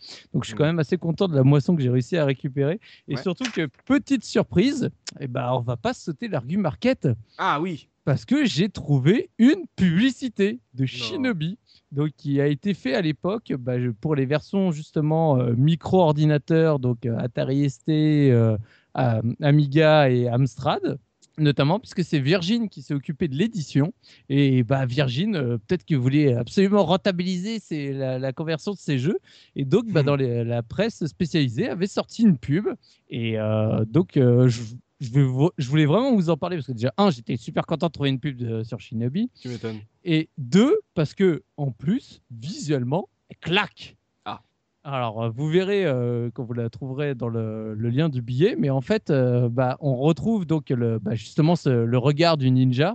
Mhm. Donc, on voit juste euh, ses yeux, et tout le reste, c'est- comme si c'était un fond noir, mais tout est en, comme si c'était crayonné, crayon de couleur, que ce soit les yeux, le visage, le fond noir, etc. Ça donne un rendu mais super classe. Mhm. Donc vraiment, et avec un shinobi écrit en rouge en haut, donc vraiment impressionnant. Quand je suis tombé dessus, euh, bah, j'ai halluciné. Ouais. Et alors, ce qui est en plus très fort d'art, c'est que comme il devait trouver que le scénar du jeu était vraiment trop court, et bah donc ils se sont amusés à réécrire tout un scénar. Pour ces, pour ces conversions. Donc le, le boss euh, n'a plus le même nom euh, et il t'explique que voilà, bah du coup, euh, il est arrivé, il a embarqué les enfants, il a, il a lancé un sort magique, ce qui a bloqué Joe Musashi, ce qui fait qu'il n'a pas pu répondre. Ils te font tout un descriptif sur la, sur la pub qui Mhm. fait quasiment, il fait, a fait 11 lignes en deux paragraphes. Ah oui, d'accord. Donc voilà, donc euh, là-dedans, et en gros, il te dit que euh, le, le méchant, en plus, c'est en- dans un pur esprit mercantile parce que tout ce qu'il veut, c'est récupérer l'or de l'école, coffre de l'école. Pourquoi pas, hein Voilà, et, que, et donc euh, que hum, Joe Musashi est d'ailleurs surnommé double shuriken dans cette école. Me demande pas pourquoi. J'ai trouvé ça très fort. Double Donc, shuriken. Ah non, mais je vous invite à lire le descriptif. Ça, ça, ça vaut son pesant de cacahuètes. Mais Ah, voilà, le tu sens- surnom pourri. Voilà, ça- ils avaient envie de, de- de rajouter euh, un peu de. Et donc, tu te retrouves en bas deux, deux tout petits encadrés. euh, bien sûr, tu as écrit version C64 et version Atari ST. Tu vois, ils sont gentils, au moins, ils te, ils te précisent quand même euh, lequel c'est. Mhm. Et donc, tu as cinq zones, plusieurs étages, temps limité par zone. Tu vois, oh, chouette. Une seule bombe magique par zone. Ah, chouette. Finalement, tu Le mec, il te met les limitations dans les arguments. disponible sur C64, Amstrad, ST, Amiga et PC.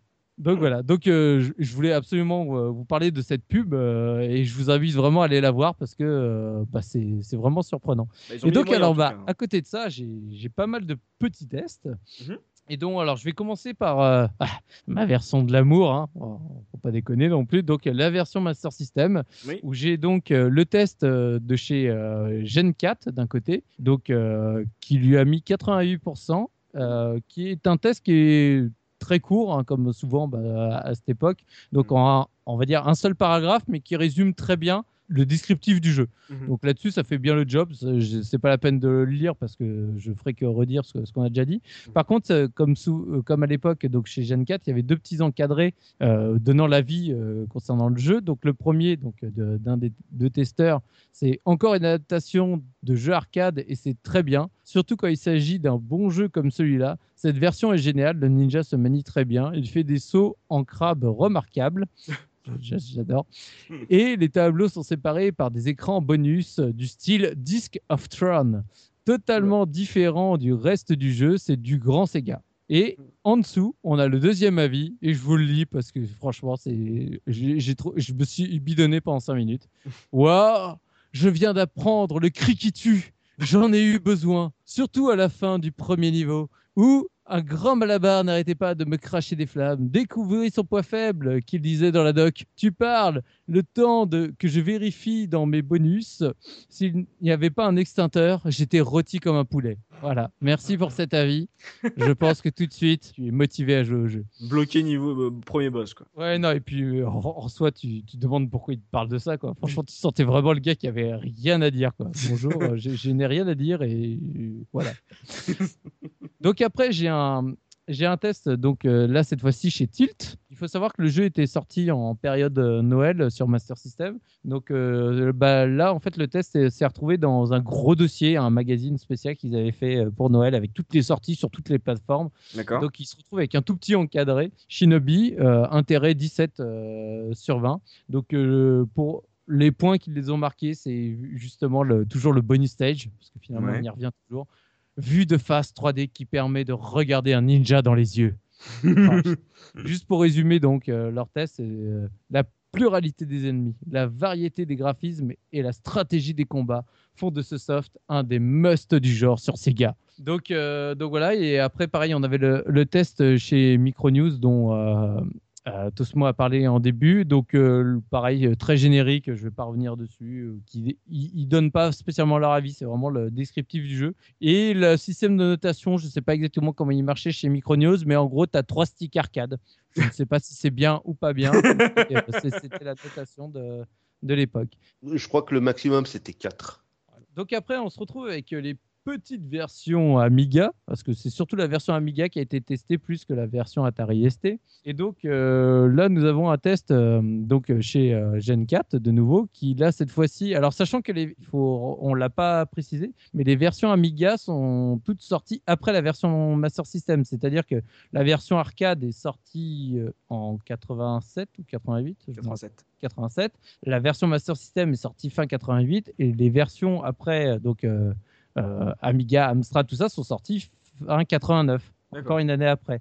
Donc, euh, mine de rien, autant sur euh, Amiga, Atari ST, tu te dis, bon, tu peux avoir un gap graphique, autant sur la version Amstrad, quand tu l'as euh, après tout le monde euh, en 89, euh, je pense que ça fait un petit peu mal quand même.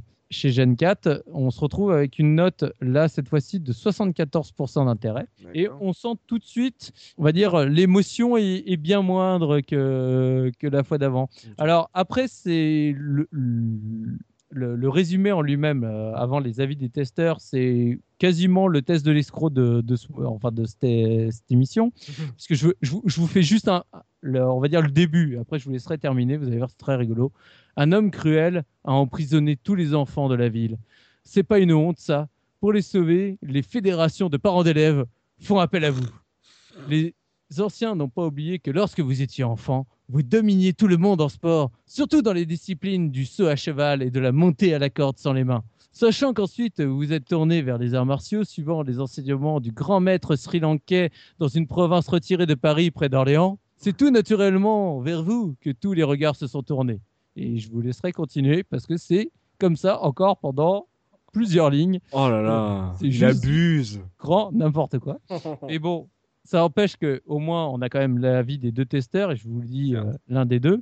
Voici le type même de logiciel qui aurait pu faire un hit s'il avait bénéficié d'une meilleure, euh, d'une meilleure réalisation. Je sais bien que la version arcade n'est pas fantastique. Attention, c'est le premier retour qu'on a sur la version arcade, vu que j'ai pas trouvé de test. Mais ce n'est pas une raison pour en faire une mauvaise adaptation. Le pire vient des graphismes. Tenez-vous bien, le décor du fond est en deux couleurs. Celui du premier plan ne vaut d'ailleurs pas beaucoup mieux. L'animation n'est pas des meilleures, même si l'on peut noter la présence d'un scrolling différentiel. Côté son, c'est correct, mais l'on peut regretter que bon nombre de musiques sur Amiga se ressemblent trop. Cependant, malgré toutes ces critiques, le logiciel est très jouable et très prenant, comme quoi le plaisir de jouer fait oublier bien des choses. Voilà, hein, c'est pas non plus. C'est pas la euh, folie non plus, quoi. voilà, c'est. Mm.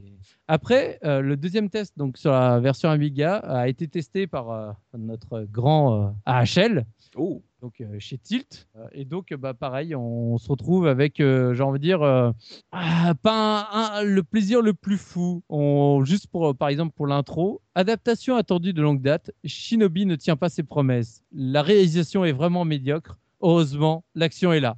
Voilà, à peine commencé le test, ça commence comme ça. Tu vois, Alain, il, il va pas par quatre chemins. Il lui met quand même 14 hein, comme note, mais tu sens que euh, voilà, la, la passion y est pas. hein. Mm. Euh, chose surprenante, justement, on n'en a pas du tout parlé pendant l'émission, mais dans les tests euh, des versions Amiga, ils parlent euh, souvent du jeu Rolling Thunder qui euh, en fait euh, se rapproche énormément dans ce gameplay justement de, de Shinobi avec ses deux étages. Je vous invite à aller voir euh, Mm. des vidéos si vous connaissez pas le jeu. Vous vous rendrez compte que c'est un, un gameplay qui est très très proche et donc bah, HL, ne, ne- grand connaisseur de, de l'époque, ne peut s'empêcher de, de citer le jeu. Et donc bah, après, il parle justement, on va dire, de la genèse un peu compliquée des adaptations puisqu'elles ont commencé à être développées par un studio qui a fermé au cours de, justement du développement, puis qui a été repris par Virgin, et puis qui a essayé de l'adapter un peu comme, euh, comme il pouvait. Et voilà, de toute façon, euh, on arrive quand même à, à la toute fin où euh, bah voilà, c'est ça, ça le fait pas quoi. Le- il, te, il te remet la mise en couleur n'est pas du meilleur goût. Il te remet euh, le héros a plutôt l'air d'un manchot que d'un ninja. Voilà. Ah Euh, oui, ouh là là. Tu sens la passion quoi de, de AHL là-dedans quoi. Donc Mm. euh, de nouveau, c'est il, il reconclut euh, un grand jeu d'arcade qui aurait mérité un meilleur traitement. euh, pour euh, rebondir sur, sur l'introduction. Donc voilà, version Amiga, on va dire que on va pas, voilà, c'est- c'est c'est pas la passion. Mais j'ai gardé le meilleur pour la fin Oui. avec un magnifique test de la version Amstrad et pour faire plaisir à mon compatriote, un test de quel magazine? Astra 100% 100%. bah, bien sûr, Amstrad 100%. Et je me suis étonné que vous n'ayez pas répondu plus rapidement. Donc, euh, test de deux pages, ce Ouais. qui est énorme, Énorme. à tous ceux que, que j'ai eu, euh, testé par Matt Murdock. hein. Mmh. euh, c'est pas n'importe qui, qui qui se met euh, justement sur ce test. Et alors là, je vous invite vraiment euh, à aller le lire. Alors donc, il lui met la note de 75%. Pour être franc, je ne sais pas du tout ce que ça vaut parce que quand tu lis le test, il, a, euh, il le trouve très bien le jeu. Or, euh, quand on le prend à, à l'heure actuelle, 75%, on aurait tendance à penser que, que c'est pas énorme. Mais voilà, donc euh, il commence relativement classique où il va te parler donc justement de l'histoire, cette histoire qui a été complètement modifiée par rapport à, à Mm. celle que l'on connaît. Euh, après, il te décrit euh, vraiment bien le, le- le gameplay. Puis après, il y a quelques passages euh, justement que je trouve assez rigolos, puisque donc, par exemple, bah, comme je disais, on est en pleine pleine crise du, du ninja, et donc c'est là où tu reviens à où il t'explique ce que c'est qu'un shuriken. Tu vois, c'est des trucs aujourd'hui qui te feraient sourire, mais c'est vrai que tu dis à l'époque, euh, bah, c'était pas forcément des choses que tu croisais tout le temps. Donc voilà, euh, shuriken, morceau de métal à pointe euh, qui t'envoie à la tronche des gens, t'es- t'es- Tu étoile ninja, puis voilà. Ouais, voilà, c'est tu comme si aujourd'hui tu expliquais aux fans de Naruto ce que c'est qu'un kunai, quoi. Tu Mm. Ils te regarderaient bizarrement, quoi. Donc, euh, donc voilà, j'ai trouvé, trouvé ça très, très rigolo. Donc, on, on te parle de la magie ninja, on, en- on y revient, hein, Mhm. disponible une fois euh, par tour. J'adore euh, magie ninja. Et euh, donc, euh, il y, a, il y a plein de petites références que je trouve très sympas. Il te dit, voilà, jouez pas en mode Punisher. Et, Avec le flingue, quoi. Ah, voilà, Punisher, trop bien. Donc, il te dit, voilà, il faut surtout libérer les enfants et dépêchez-vous parce que pensez à toutes ces heures d'entraînement qu'ils ont en retard. et à un moment, donc il y a un paragraphe que je tenais vraiment à, à vous lire parce que j'ai trouvé ça très surprenant par rapport à, à l'é- à l'époque où ça a été écrit. Donc il, il parle euh, en fait des statuettes euh, donc de, de Mandala qui est euh, justement le boss sur lequel j'ai été bloqué. Oui. Et il l'introduit en disant il y a même une meuf, Mandala, et le masque ninja, c'est parce qu'il parle des boss. Bon, ok, bon, c'est une statue en soi, ça représente pas forcément, j'ai envie de dire, le public féminin. Par contre, le paragraphe juste en dessous, c'est tiens, en parlant de filles, elles sont toujours trop peu nombreuses, les héroïnes, dans nos softs adorés. Mhm. Alors qu'elles semblent de plus en plus nombreuses à se mettre à l'arcade sur CPC, je dis ça par rapport au courrier que l'on reçoit. Bien que les héros ninja, donc masqués, peuvent aussi bien cacher une silhouette masculine que féminine, ce qui est bien pratique pour que les joueuses s'identifient au personnage. 1989. Voilà. Et ben j'ai trouvé ça vachement surprenant de lire ça à cet endroit-là. Mm. Et notamment le truc par rapport au courrier des lecteurs Oui, que je trouve juste énorme. Clair. Comme quoi, Voilà. ça date pas d'hier. hein. Ouais, Mm. et donc, euh, donc voilà, vraiment, je, je suis tombé dessus, j'ai trouvé ça génial. Euh, et donc après, il continue avec, euh, un, un- j'ai envie de dire un paragraphe qui est, qui est assez marrant parce que il te parle du fait que sur l'adaptation de Double Dragon, les lecteurs avaient ju- jugé qu'il avait surnoté le jeu et donc bah, il se justifie de la note qu'il met là à Shinobi dans ce même test alors que donc j'adore cette conclusion, tu vois, c'est pour dire voilà, on m'accuse de ça, mais non, je tiens à dire que et, La euh, pression. voilà. Et il termine par le fait que un dernier bon point pour ce soft ninja, la notice dans laquelle a été développé un véritable scénario, une longue histoire qui fait rêver et donne une autre dimension au jeu, un exemple à suivre pour les nombreux éditeurs, pour de nombreux éditeurs. Voilà. Une notice. Avec non mais avec un Avec un véritable scénario. Une longue histoire. C'était euh, ça fait 10 lignes. euh, c'est ça. Voilà. c'est ça. Gros Donc, point je voulais terminer sur ce test parce que je le trouve absolument merveilleux. Et je vous invite à aller le lire parce qu'il est vraiment génial. Et puis ce qui est génial, c'est que et la place des joueuses et la pression des joueurs par rapport aux notes, c'était déjà euh, voilà présent en 89, que rien n'a changé encore aujourd'hui, quoi. C'est ça qui est génial. Euh, et puis voilà, euh, quand je regarde tes- les notes que tu nous donnes, Soubi, euh, bah à part bien sûr la version arcade que qui est très difficile d'avoir des tests de version arcade à l'époque dans la presse, mais Il y en a Visiblement- peut-être qui existent, mais je suis pas tombé Mm. dessus. hein. Mm. Pourtant, je peux te dire que j'en ai fait des magazines. bah version Master System l'emporte haut la main et pas mal de déceptions sur les sur les versions micro qui sont, comme tu l'as dit, sorties un peu tard par rapport à la sortie originelle euh, sur arcade. Donc euh, le jeu même sur micro est euh, voilà est sympathique mais un peu décevant. Sur Master System euh, vachement bien et puis bon en arcade, euh, j'ose imaginer que comme ils ont dit un grand jeu de l'arcade, c'est qu'il avait euh, fait pas mal de bruit quand il est sorti dans les salles. Donc euh, voilà, euh, recap euh, assez assez complet de ce qu'on pouvait retrouver sur les différentes versions de ce Shinobi. Si bien sûr, cher auditeur, ça vous rappelle des souvenirs par rapport à votre propre version. Et si vous, vous avez écrit à Matt Murdock pour lui dire que son test de Double Dragon était complètement pété, signalez-vous sur les commentaires, ça nous fera, ça nous fera bien marrer. C'était pour la revue de presse, Soubi C'est tout bon. on va passer maintenant aux anecdotes avec euh, Tosmo, histoire de voir euh, si on a oublié euh, des choses, euh, des petits easter eggs, des clins d'œil sur ce Shinobi, Tosmo. Ouais, alors euh, bon, j'ai pas trouvé énormément, énormément de trucs, mais il y a quelques trucs assez, assez rigolos. Euh, sur la version arcade, par exemple, euh, qui tourne donc, comme on l'a dit, sur un système 16, il y avait un, un problème récurrent à ce jeu-là. Mhm. C'est que, en fait, le jeu tournait très bien, mais au bout d'un moment, il y avait plus de son. La, Ah bon la, la puce C'est de, son- la, la, la, la puce de son, apparemment, mourait toute seule. Non. D'accord. Et Ah, elle mourrait sur- pas, elle se taisait quoi. Enfin, Ouais, ouais, c'est- ouais, c'est- c'est ouais, débranché, ouais. quoi. Euh, ça- il fallait la remplacer, en fait. Ah oui, bon, en fait, elle crevait, oui, d'accord. Elle crevait, ouais, ouais, il fallait, fa- fa- fallait la Oh. remplacer. C'est, euh, et c'est récurrent à ce jeu-là, apparemment. C'est, c'est- Oh la Voilà. le- T'imagines l'exploitant de salle quoi. C'est Oh, il y a plus de son. C'est bazar. Oh, oh, le drame. La tension. Alors, euh, on parlait de clin d'œil, euh, bon, à part euh, des fans de Marilyn et de Spider-Man euh, dans l'équipe de dev, il y a certaines personnes qui pensent qu'il y avait aussi des fans de l'homme aux sept cicatrices dans l'équipe de dev parce que euh, Zid, euh, l'organisation euh, criminelle, euh, est le nom de, du, premier, euh, du premier méchant que tue euh, Kenshiro dans euh, Okuto no Ken. Et euh, le boss, le premier boss, Ken Ho, est le titre que s'attribue euh, Rao euh, une fois qu'il a tué son maître. Ah, pas faux. Pas faux, Donc, pas faux. euh, Et puis la taille du, du bonhomme, euh, ça rappelle euh, Rao. C'est Mm. j'ai jamais Oh. fait le lien. Voilà, voilà. Alors, et euh, il y en a une. Raoul pour les intimes français. Effectivement. Ça sonne déjà moins classe. Alors, j'en ai une très, très croustillante sur la très mauvaise version euh, Amiga. Ouais. Alors, euh, planqué au milieu du code du jeu, il y avait un message des programmeurs à l'inten- à l'intention des euh, pirates. C'était marqué désolé, de finir Non, le non. jeu. Non, non, euh, c'était marqué, alors je te le fais en anglais d'abord. Fuck me, I never saw you do it. You do it. Ce que je traduirais. On l'a compris, on l'a compris, on l'a compris, on l'a compris. Sobrement par mince, je n'aurais jamais pensé que vous aurez fait ça.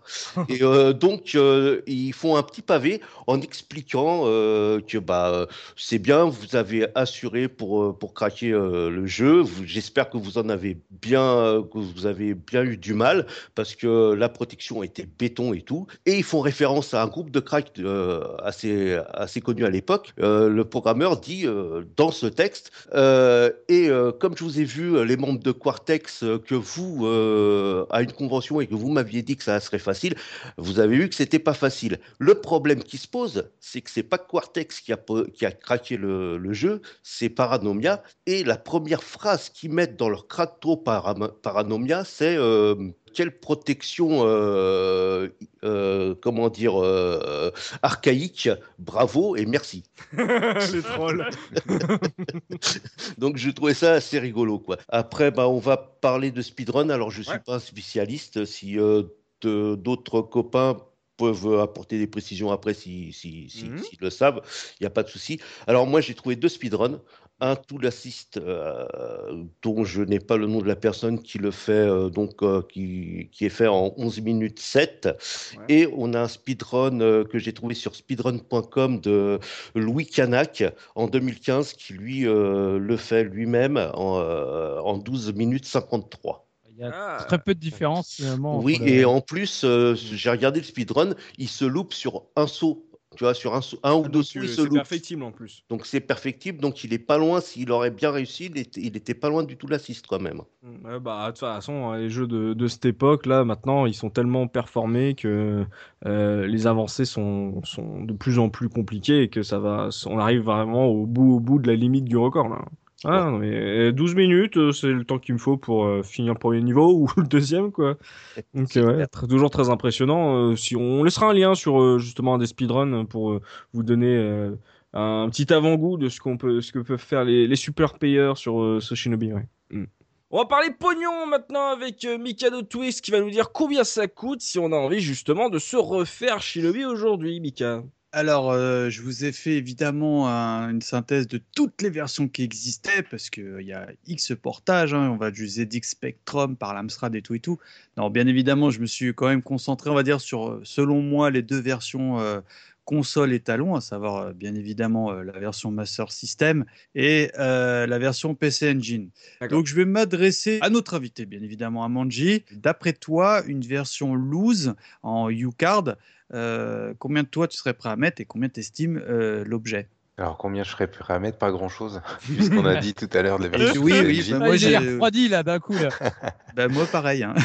Non, je dirais euh, allez, 8-9 euros pour une version en loose. Alors déjà, il faut savoir qu'il y a très peu de pièces sur, sur ce, ce support. J'avais vraiment fouillé le net et j'ai très très très peu, euh, enfin j'ai trouvé très peu d'éléments, en tout cas euh, en France. En général, la Euh, Engine, c'est pas le truc que tu trouves le plus. Quoi. Non, ouais, faudrait Ouais, demander à notre professeur O. Je suis sûr qu'il l'a en boîte complet comme d'habitude. Mhm. Tu vois. O, si tu nous écoutes. Et donc non, évidemment, euh, en loose, moi je l'ai trouvé autour d'une euh, 19-20 euros quand même. ça Quand va. même. Ouais. En loose, hein. En loose, hein. Et euh, ça peut même monter euh, un petit peu plus. Euh, en revanche, pour une version boîte, donc c'était juste le CD, une boîte CD hein, en en plus, bah, en moyenne, il tourne autour de 50 euros. Et euh, par contre, tu peux le toper autour de 25 euros avec une dizaine d'euros de frais de port si tu le commandes au Japon, sur eBay notamment. Euh, la plupart des, des- des jeux de cette version euh, viennent du Japon, enfin sont sont au Japon en tout cas. Concernant la le jeu n'est sorti qu'au Japon hein, de mémoire, hein, donc euh, c'est normal que tu les trouves que, que des versions japonaises. Oui, pour la PC Ouais. Engine. Et euh, concernant le- la, la version Master System, alors il y a beaucoup de pièces déjà là. Ah oui. Euh, donc je vous déconseille fortement une version loose. Donc euh, toujours euh, vers toi, Manji. Bon, on va dire une petite version loose, sans notice, sans rien, juste la cartouche, le truc qui, qui rebute les fans de Sega parce que Sega faisait des, des bonnes boîtes. Je vous l'accorde. Combien tu estimes la version loose de la version Master System? Bon, ça doit pas être bien cher vu la, vu la quantité de Shinobi qu'il doit y avoir. Je dirais 5 euros. Exactement. Euh, en moyenne. Je trouve ça euh, hyper cher pour un jeu Master en loose. Oui, oui, non, bah, d'une Après, manière Shinobi. générale, on n'en parle pas hyper souvent, mais les jeux Master System, c'est vraiment euh, un support pas, qui, qui code pas du tout. J'ai jamais compris pourquoi d'ailleurs. Enfin bon, peut-être parce que les gens n'ont pas de goût. c'est ça. parce que les jaquettes, je- dès que, enfin bref. Donc euh, pour une version boîte, Manji, Alors, je me suis jamais intéressé aux, aux versions pâles euh, en boîte, mais euh, je dirais une quinzaine d'euros, non? Eh ben moins. Parce que Ouais, d'accord. en, en moyenne, on va dire, c'est plutôt on est dans le. Quand tu as de, de la chance, je vous invite vraiment à chiner parce qu'il y a beaucoup beaucoup de pièces. C'est autour de 8 euros. Mais en moyenne, Ça vaut pas le coup de le euh, prendre en loose. ouais, je suis clair. ouais, et en moyenne, bon, on, est plus dans les. On va dire, pour, si tu veux le trouver, c'est 12-15 euros grand, grand, mais alors grand maximum. hein. Faut vraiment qu'il y ait la notice et tout, hein, parce que sinon ça vaut, Oui, ça vaut oui, pas le coup. hein. Alors, euh, sachant qu'il y avait une version NES euh, discutable au niveau légalité, bah, j'ai trouvé une version loose quand même, euh, bah, qui cote quand même 20 euros euh, et qui vient, je, je crois, d'Allemagne. Enfin, je vous dis peut-être une ânnerie. Par contre, euh, avec 13, 13 euros de frais de port, donc ça m'a un peu étonné. Ah bah faut oser l'acheter là, celle-là. Fou. Oui, bah, euh, je, bon, je pense qu'il y a moyen de. Enfin, pour l'o- pour l'objet, quoi, tu vois. Ouais. Et euh, je vous ai quand même cherché un petit prix de l'escroc parce que Ah. cette rubrique ne serait pas euh, cette rubrique Une sans version la fameuse Master System à 500 euros. Alors non, pas- alors je vais vous donner un indice. C'est une version Master System Ah bon? Euh, italienne qui cote euh, 39,99 euros avec euh, 10,60 euros de frais de port. Mais j'ai encore plus fort parce que toujours une version Master System boîte. Ouais. euh, je vous ai dit, le jeu il cote entre 8 et on va dire 12 euros. Bah, quand- Il y a quand même des gens qui tentent parce qu'il y a une version boîte, tout ce qu'il y a de plus banal, à 60 euros. pourquoi pas pourquoi pas J'ai envie de dire pourquoi pas, ma bonne dame. Mais j'ai encore trouvé encore plus Non. fort parce Oh. que j'ai trouvé une version neuve. Donc euh, j'aime bien brancher Dopa sur le sujet parce qu'il y a et il aime bien parler des, trucs reblisterisés. Donc le gars il fait toutes les photos possibles et inimaginables pour semble-t-il prouver sa bonne foi. Donc sur PC Engine il faudra débourser euh, 104,71 euros Avec- avec CNG en plus. Voilà avec des frais de port de 13 euros. Ça donne envie, hein, vu ce qu'on a dit sur la version PC Engine. Oui. Ouais, Ça donne vraiment clair. envie de claquer. hein, T'es là, des waouh, non mais au moins j'ai euh, Shinobi en neuf. euh, parce que de toute façon, oui, en fait, c'est la meilleure version de ce Shinobi PC Engine parce que c'est celle que tu n'ouvres pas. Finalement, c'est celle à laquelle tu ne joues pas. Voilà. Donc euh, évidemment, privilégier celle-là parce que sinon le reste, euh, c'est juste pour le sticker, le scellé, hein, parce que sinon euh, pour y jouer, jouer sur Master. hein. Voilà. Donc pour l'Argus, euh, privilégier ouais la version Master System. Il y en a beaucoup sur le marché et puis bon, finalement, comme on a pu le voir sur différents portages, si vous n'avez pas la version arcade, autant voilà privilégier la version Master System. C'est celle qui en plus est la plus clinquante, comme l'a dit Soubi graphiquement, mais il y a quelques petits trucs un peu bizarres dans le gameplay, mais au final, euh, voilà, ça, se balance un peu, ça s'équilibre un peu euh, euh, sur la fin, sur l'expérience de jeu. Mais c'est pas fini, euh, parce que tu le sais, Manji, nous on a une tradition sur la case rétro. On peut pas laisser partir un invité sans le faire passer par le célèbre questionnaire de Bernard Pixel que le monde entier nous envie évidemment. Euh, 10 questions à répondre au tac au tac afin de mieux cerner le rétro gamer que tu es. Pour finir ce podcast, est-ce que tu es prêt? Allez, vas-y. alors, commençons sans plus attendre avec la première question du questionnaire de Bernard Pixel. Sur quel jeu as-tu ressenti ta plus grande fierté en voyant le générique de fin défiler? Shinobi Non, j'ai pas vu la fin. Enfin, Oh merde si, j'ai vu la fin, mais bon, avec, après plein de pièces. Non, je dirais. euh, alors, c'est difficile de faire un choix, parce qu'il y en a plusieurs, mais euh, j'aurais dit euh, Art of Darkness. Euh, non pas pour sa difficulté, mais parce que bah, c'était un peu l'arlésienne euh, du jeu vidéo pendant de nombreuses années. Et voilà, moi je l'attendais sur Saturn. Bah, il n'était pas sorti sur Saturn, donc euh, quand je l'ai fait fini sur PC, j'étais bien content d'être arrivé au bout. C'est ça, que, bah, tu l'as lancé, une heure et demie après, t'étais ah, putain, c'est- quelle attente. C'était ça, j'ai attendu tout ce temps pour ce peu. Quoi. non, j'ai passé un super moment. C'est un, jeu que j'adore. Voilà. Et puis vous en aviez parlé dans un pod Ouais. récemment, donc euh, voilà, très très bon jeu. Ah, Eric Chahi, on te salue, on te fait des bisous. Euh, deuxième question, Manji, quel est selon toi le personnage le plus classe de l'histoire vidéoludique? Bon, là c'est facile. c'est Gata euh, Ah. voilà, je peux pas, je pouvais pas en être- ça pouvait pas être quelqu'un d'autre. hein. C'est clair que il y a que lui. Voilà, Sega fan, Sega fan, Sega fan, fanboy, fanboy, fanbone. Voilà, abonnez-vous, Sega Legacy. Euh, troisième question, quel est selon toi au contraire le personnage le plus ringard de l'histoire vidéoludique? Alors, Segata Senshiro. non, alors je vais, euh, on va parler d'un peu, euh, on va dire de, de jeux récents, mais je dirais Ken dans Street Fighter V parce que je trouve qu'ils l'ont mais vraiment massacré quoi. Mais bon, on tente des trucs, hein, capillairement, bon, on s'y retrouve pas, mais bon, euh, voilà, faut tenter, hein. Ah mais là il est vraiment ringard quoi. Euh, quatrième question, si tu devais enterrer un jeu dans le désert du Nouveau-Mexique, lequel choisirais-tu? Alors ça sera un jeu Sega Oh Eh oui, parce que je sais quand même reconnaître quand on fait des bousins. Euh, Sonic Boom, le, là, le dernier, là, celui-là, il faut l'enterrer. Non, mais- mais oh là là, c'est tellement facile, tu réponds pas vraiment. Si, de- si on devait prendre dans les vieux jeux, là, dans les, dans les gros jeux de l'époque, là. Dans les vieux jeux, alors j'irai pas dans les Sega, puisque dans les vieux Sega, c'est il y a quand même quasiment que du bon. Ah, vois, il reconnaît, mais pas trop non plus quand même. C'est ça. hein. Euh, ouais, je dirais, euh, allez, vite fait comme ça, comme j'y repense, euh, Jurassic Park Lost World sur Saturn. Mais une, tellement. une vraie purge. Je l'ai Ouais. fait sur PlayStation, mais ouais, j'ai jamais compris ce jeu. Une Ah vraie oui, purge. Totalement, et carrément. Mais oui, alors là, euh, je valide à 200%. Euh, cinquième question, Manjimaru, euh, Manjimaru, euh, si tu n'avais qu'une seule place sur ton meuble télé, quelle console y trônerait en priorité? Eh ben, la Saturn, hein, simplement. C'est vrai que euh, j'y ai beaucoup joué, mais j'ai encore beaucoup de jeux à faire dessus, donc euh, ça sera celle-là, sans, hésiter. Pourtant, j'ai entendu sur Game One que c'était une des pires consoles de l'histoire. Ouais, mais bon, ils sont pas très crédibles. Euh, je le titille, je le picote, le Manji Ça. Euh, Sixième question, Manji. Quand un jeu t'énerve, quel jeu sort le plus souvent de ta bouche? Bon, ben, c'est c'est pas des choses vraiment, euh, comment dire, vraiment originales, mais c'est un bon vieux putain de merde, quoi. C'est ça, le grand classique, j'ai envie de dire l'Arlésienne. c'est ça, c'est l'Arlésienne de l'insulte vidéoludique. Euh, septième question, quel est ton plaisir coupable? Le jeu que tu as presque honte d'aimer. Ah ben, je vais, je vais faire suite à ce que j'ai dit dans le podcast, un Shinobi X. Ah bah oui, tu Ah, fais bah bien oui, alors là, t'es obligé. hein. Ah bah oui Mais non, mais il est bien ce jeu. Il est vraiment bien. Ouais. Après, euh, voilà, a- je vais, je vais pas aller en discuter parce que voilà, c'est pas, c'est pas le lieu, mais bon, c'est, il y a, il y a- il y a quelque chose. la déchéance de la, euh, justement de la série. hein. Ouais, mais il y a, il y a des choses qui, voilà, qui, qui sont vraiment de l'époque et qui sont vraiment euh, typiques de ce qu'on pouvait voir à l'époque. hein. Et ouais, mais il y a- ça a son charme. C'est ça, Ça, ça sent les années 90 ce C'est truc. ça, hein. c'est ça. C'est comme Street Fighter The Movie, c'est pareil. Ouais. Ah d'accord, donc on est ça- d'accord, c'est pareil que Street Fighter The Movie. C'est, j'aime aussi Street Fighter The Movie. ouais, Ah d'accord, mais il faudra qu'on discute, Manji, un peu. ok, bah voilà, vous voyez un peu les goûts hein, chez Sega Legacy, hein, mais allez-y quand Non, même, mais les a- gens sont non, bien. non, hein. mais je, je suis quand même l'un des rares à l'aimer. hein, donc, euh, Euh, tu me rassures. Euh, huitième question, Manji. Quel est le jeu généralement plébiscité que tu ne peux absolument pas supporter? Bon, je vais me faire des ennemis, ça c'est sûr et certain. C'est la question. Fantasy VII. Voilà.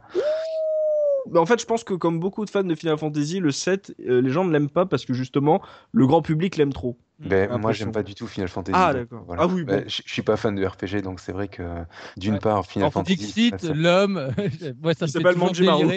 Donc, il s'appelle Manjimaru. Je suis pas fan de, de JRPG. Euh, Il y, a- il y en a que très peu que j'aime, mais, euh, mais, mais Final Fantasy, non, j'ai j'ai du mal et en plus FF7 n'est pas sorti sur Saturn, donc euh, voilà. Oh, le rageux, le rageux Ah Ah, Ça mais laissez 20 ans cet homme tranquille. Il a bien raison. Le gars n'aime pas Final Fantasy, mais par contre, il va utiliser le 7 pour bien énerver tout le monde. Genre, non, le 7, ah bah non, mais tu préfères lequel? Bah, j'aime pas les RPG.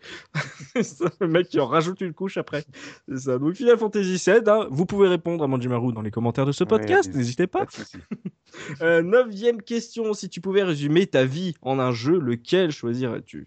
Alors ça, c'est compliqué, c'est très compliqué. Euh, J'aurais dit Monkey Island. D'accord. Monkey Island parce que euh, euh, il y a le côté euh, comment dire? Tu fais des duels d'insultes, des trucs comme ça. ça m'arrive mais Des concours de crachat les concours de crachat ça m'est déjà arrivé aussi. Mais euh, disons que pour tout l'aspect euh, comment dire fantaisiste et, et donc et, et avec le, le lien avec le, le retour à la réalité à la fin du, du deuxième épisode. Voilà Ah, d'accord. voilà toutes ces choses là D'accord. Il est un peu dans sa tête, c'est pour ça qu'il aime euh, voilà. Shinobi X, euh, notre Manji, c'est que son esprit vagabonde un peu. exactement entre temps, il crache sur, euh, en tout cas, euh, la PlayStation, Nintendo, Sony, ouais. voilà, en général le, le fanboy. Et dernière question, enfin, Manjimaru, si tu ne pouvais plus jouer qu'à un seul titre pour le reste de ta vie, lequel choisirais-tu?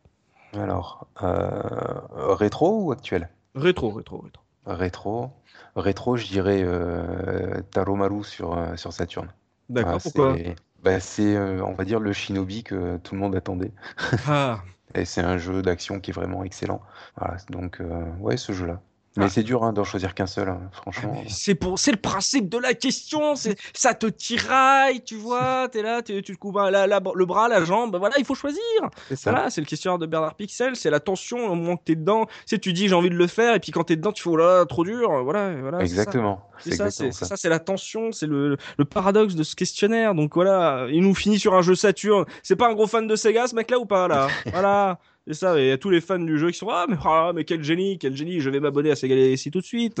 Et ben voilà, c'est sur ce questionnaire que va se terminer ce podcast consacré à Shinobi et vous, et vous pouvez bien sûr poursuivre la discussion dans les commentaires sur la case rétro.fr. On vous y attend. Euh, Partagez euh, vos souvenirs sur ce jeu, quelle version vous avez faite. Voilà, si vous avez euh, peut-être, voilà, vous avez euh, beaucoup joué à la série Shinobi, mais jamais testé le premier. Donc, euh, euh, on espère en tout cas que ça vous a donné envie de, de le tester. Et puis, si vous avez des souvenirs justement de ce jeu, n'hésitez pas à les, à les noter dans les commentaires. Puis, si vous voulez réagir justement à- aux réactions de notre invité, n'hésitez pas encore. On vous bien sûr on rappelle un Sega Legacy jeu de pixels. Voilà, Manjimaru est un podcaster comme nous et un grand fan de Sega. Donc, euh, ça nous a fait extrêmement plaisir de te recevoir sur ce podcast. Merci à toi d'avoir Ben, accepté notre invitation.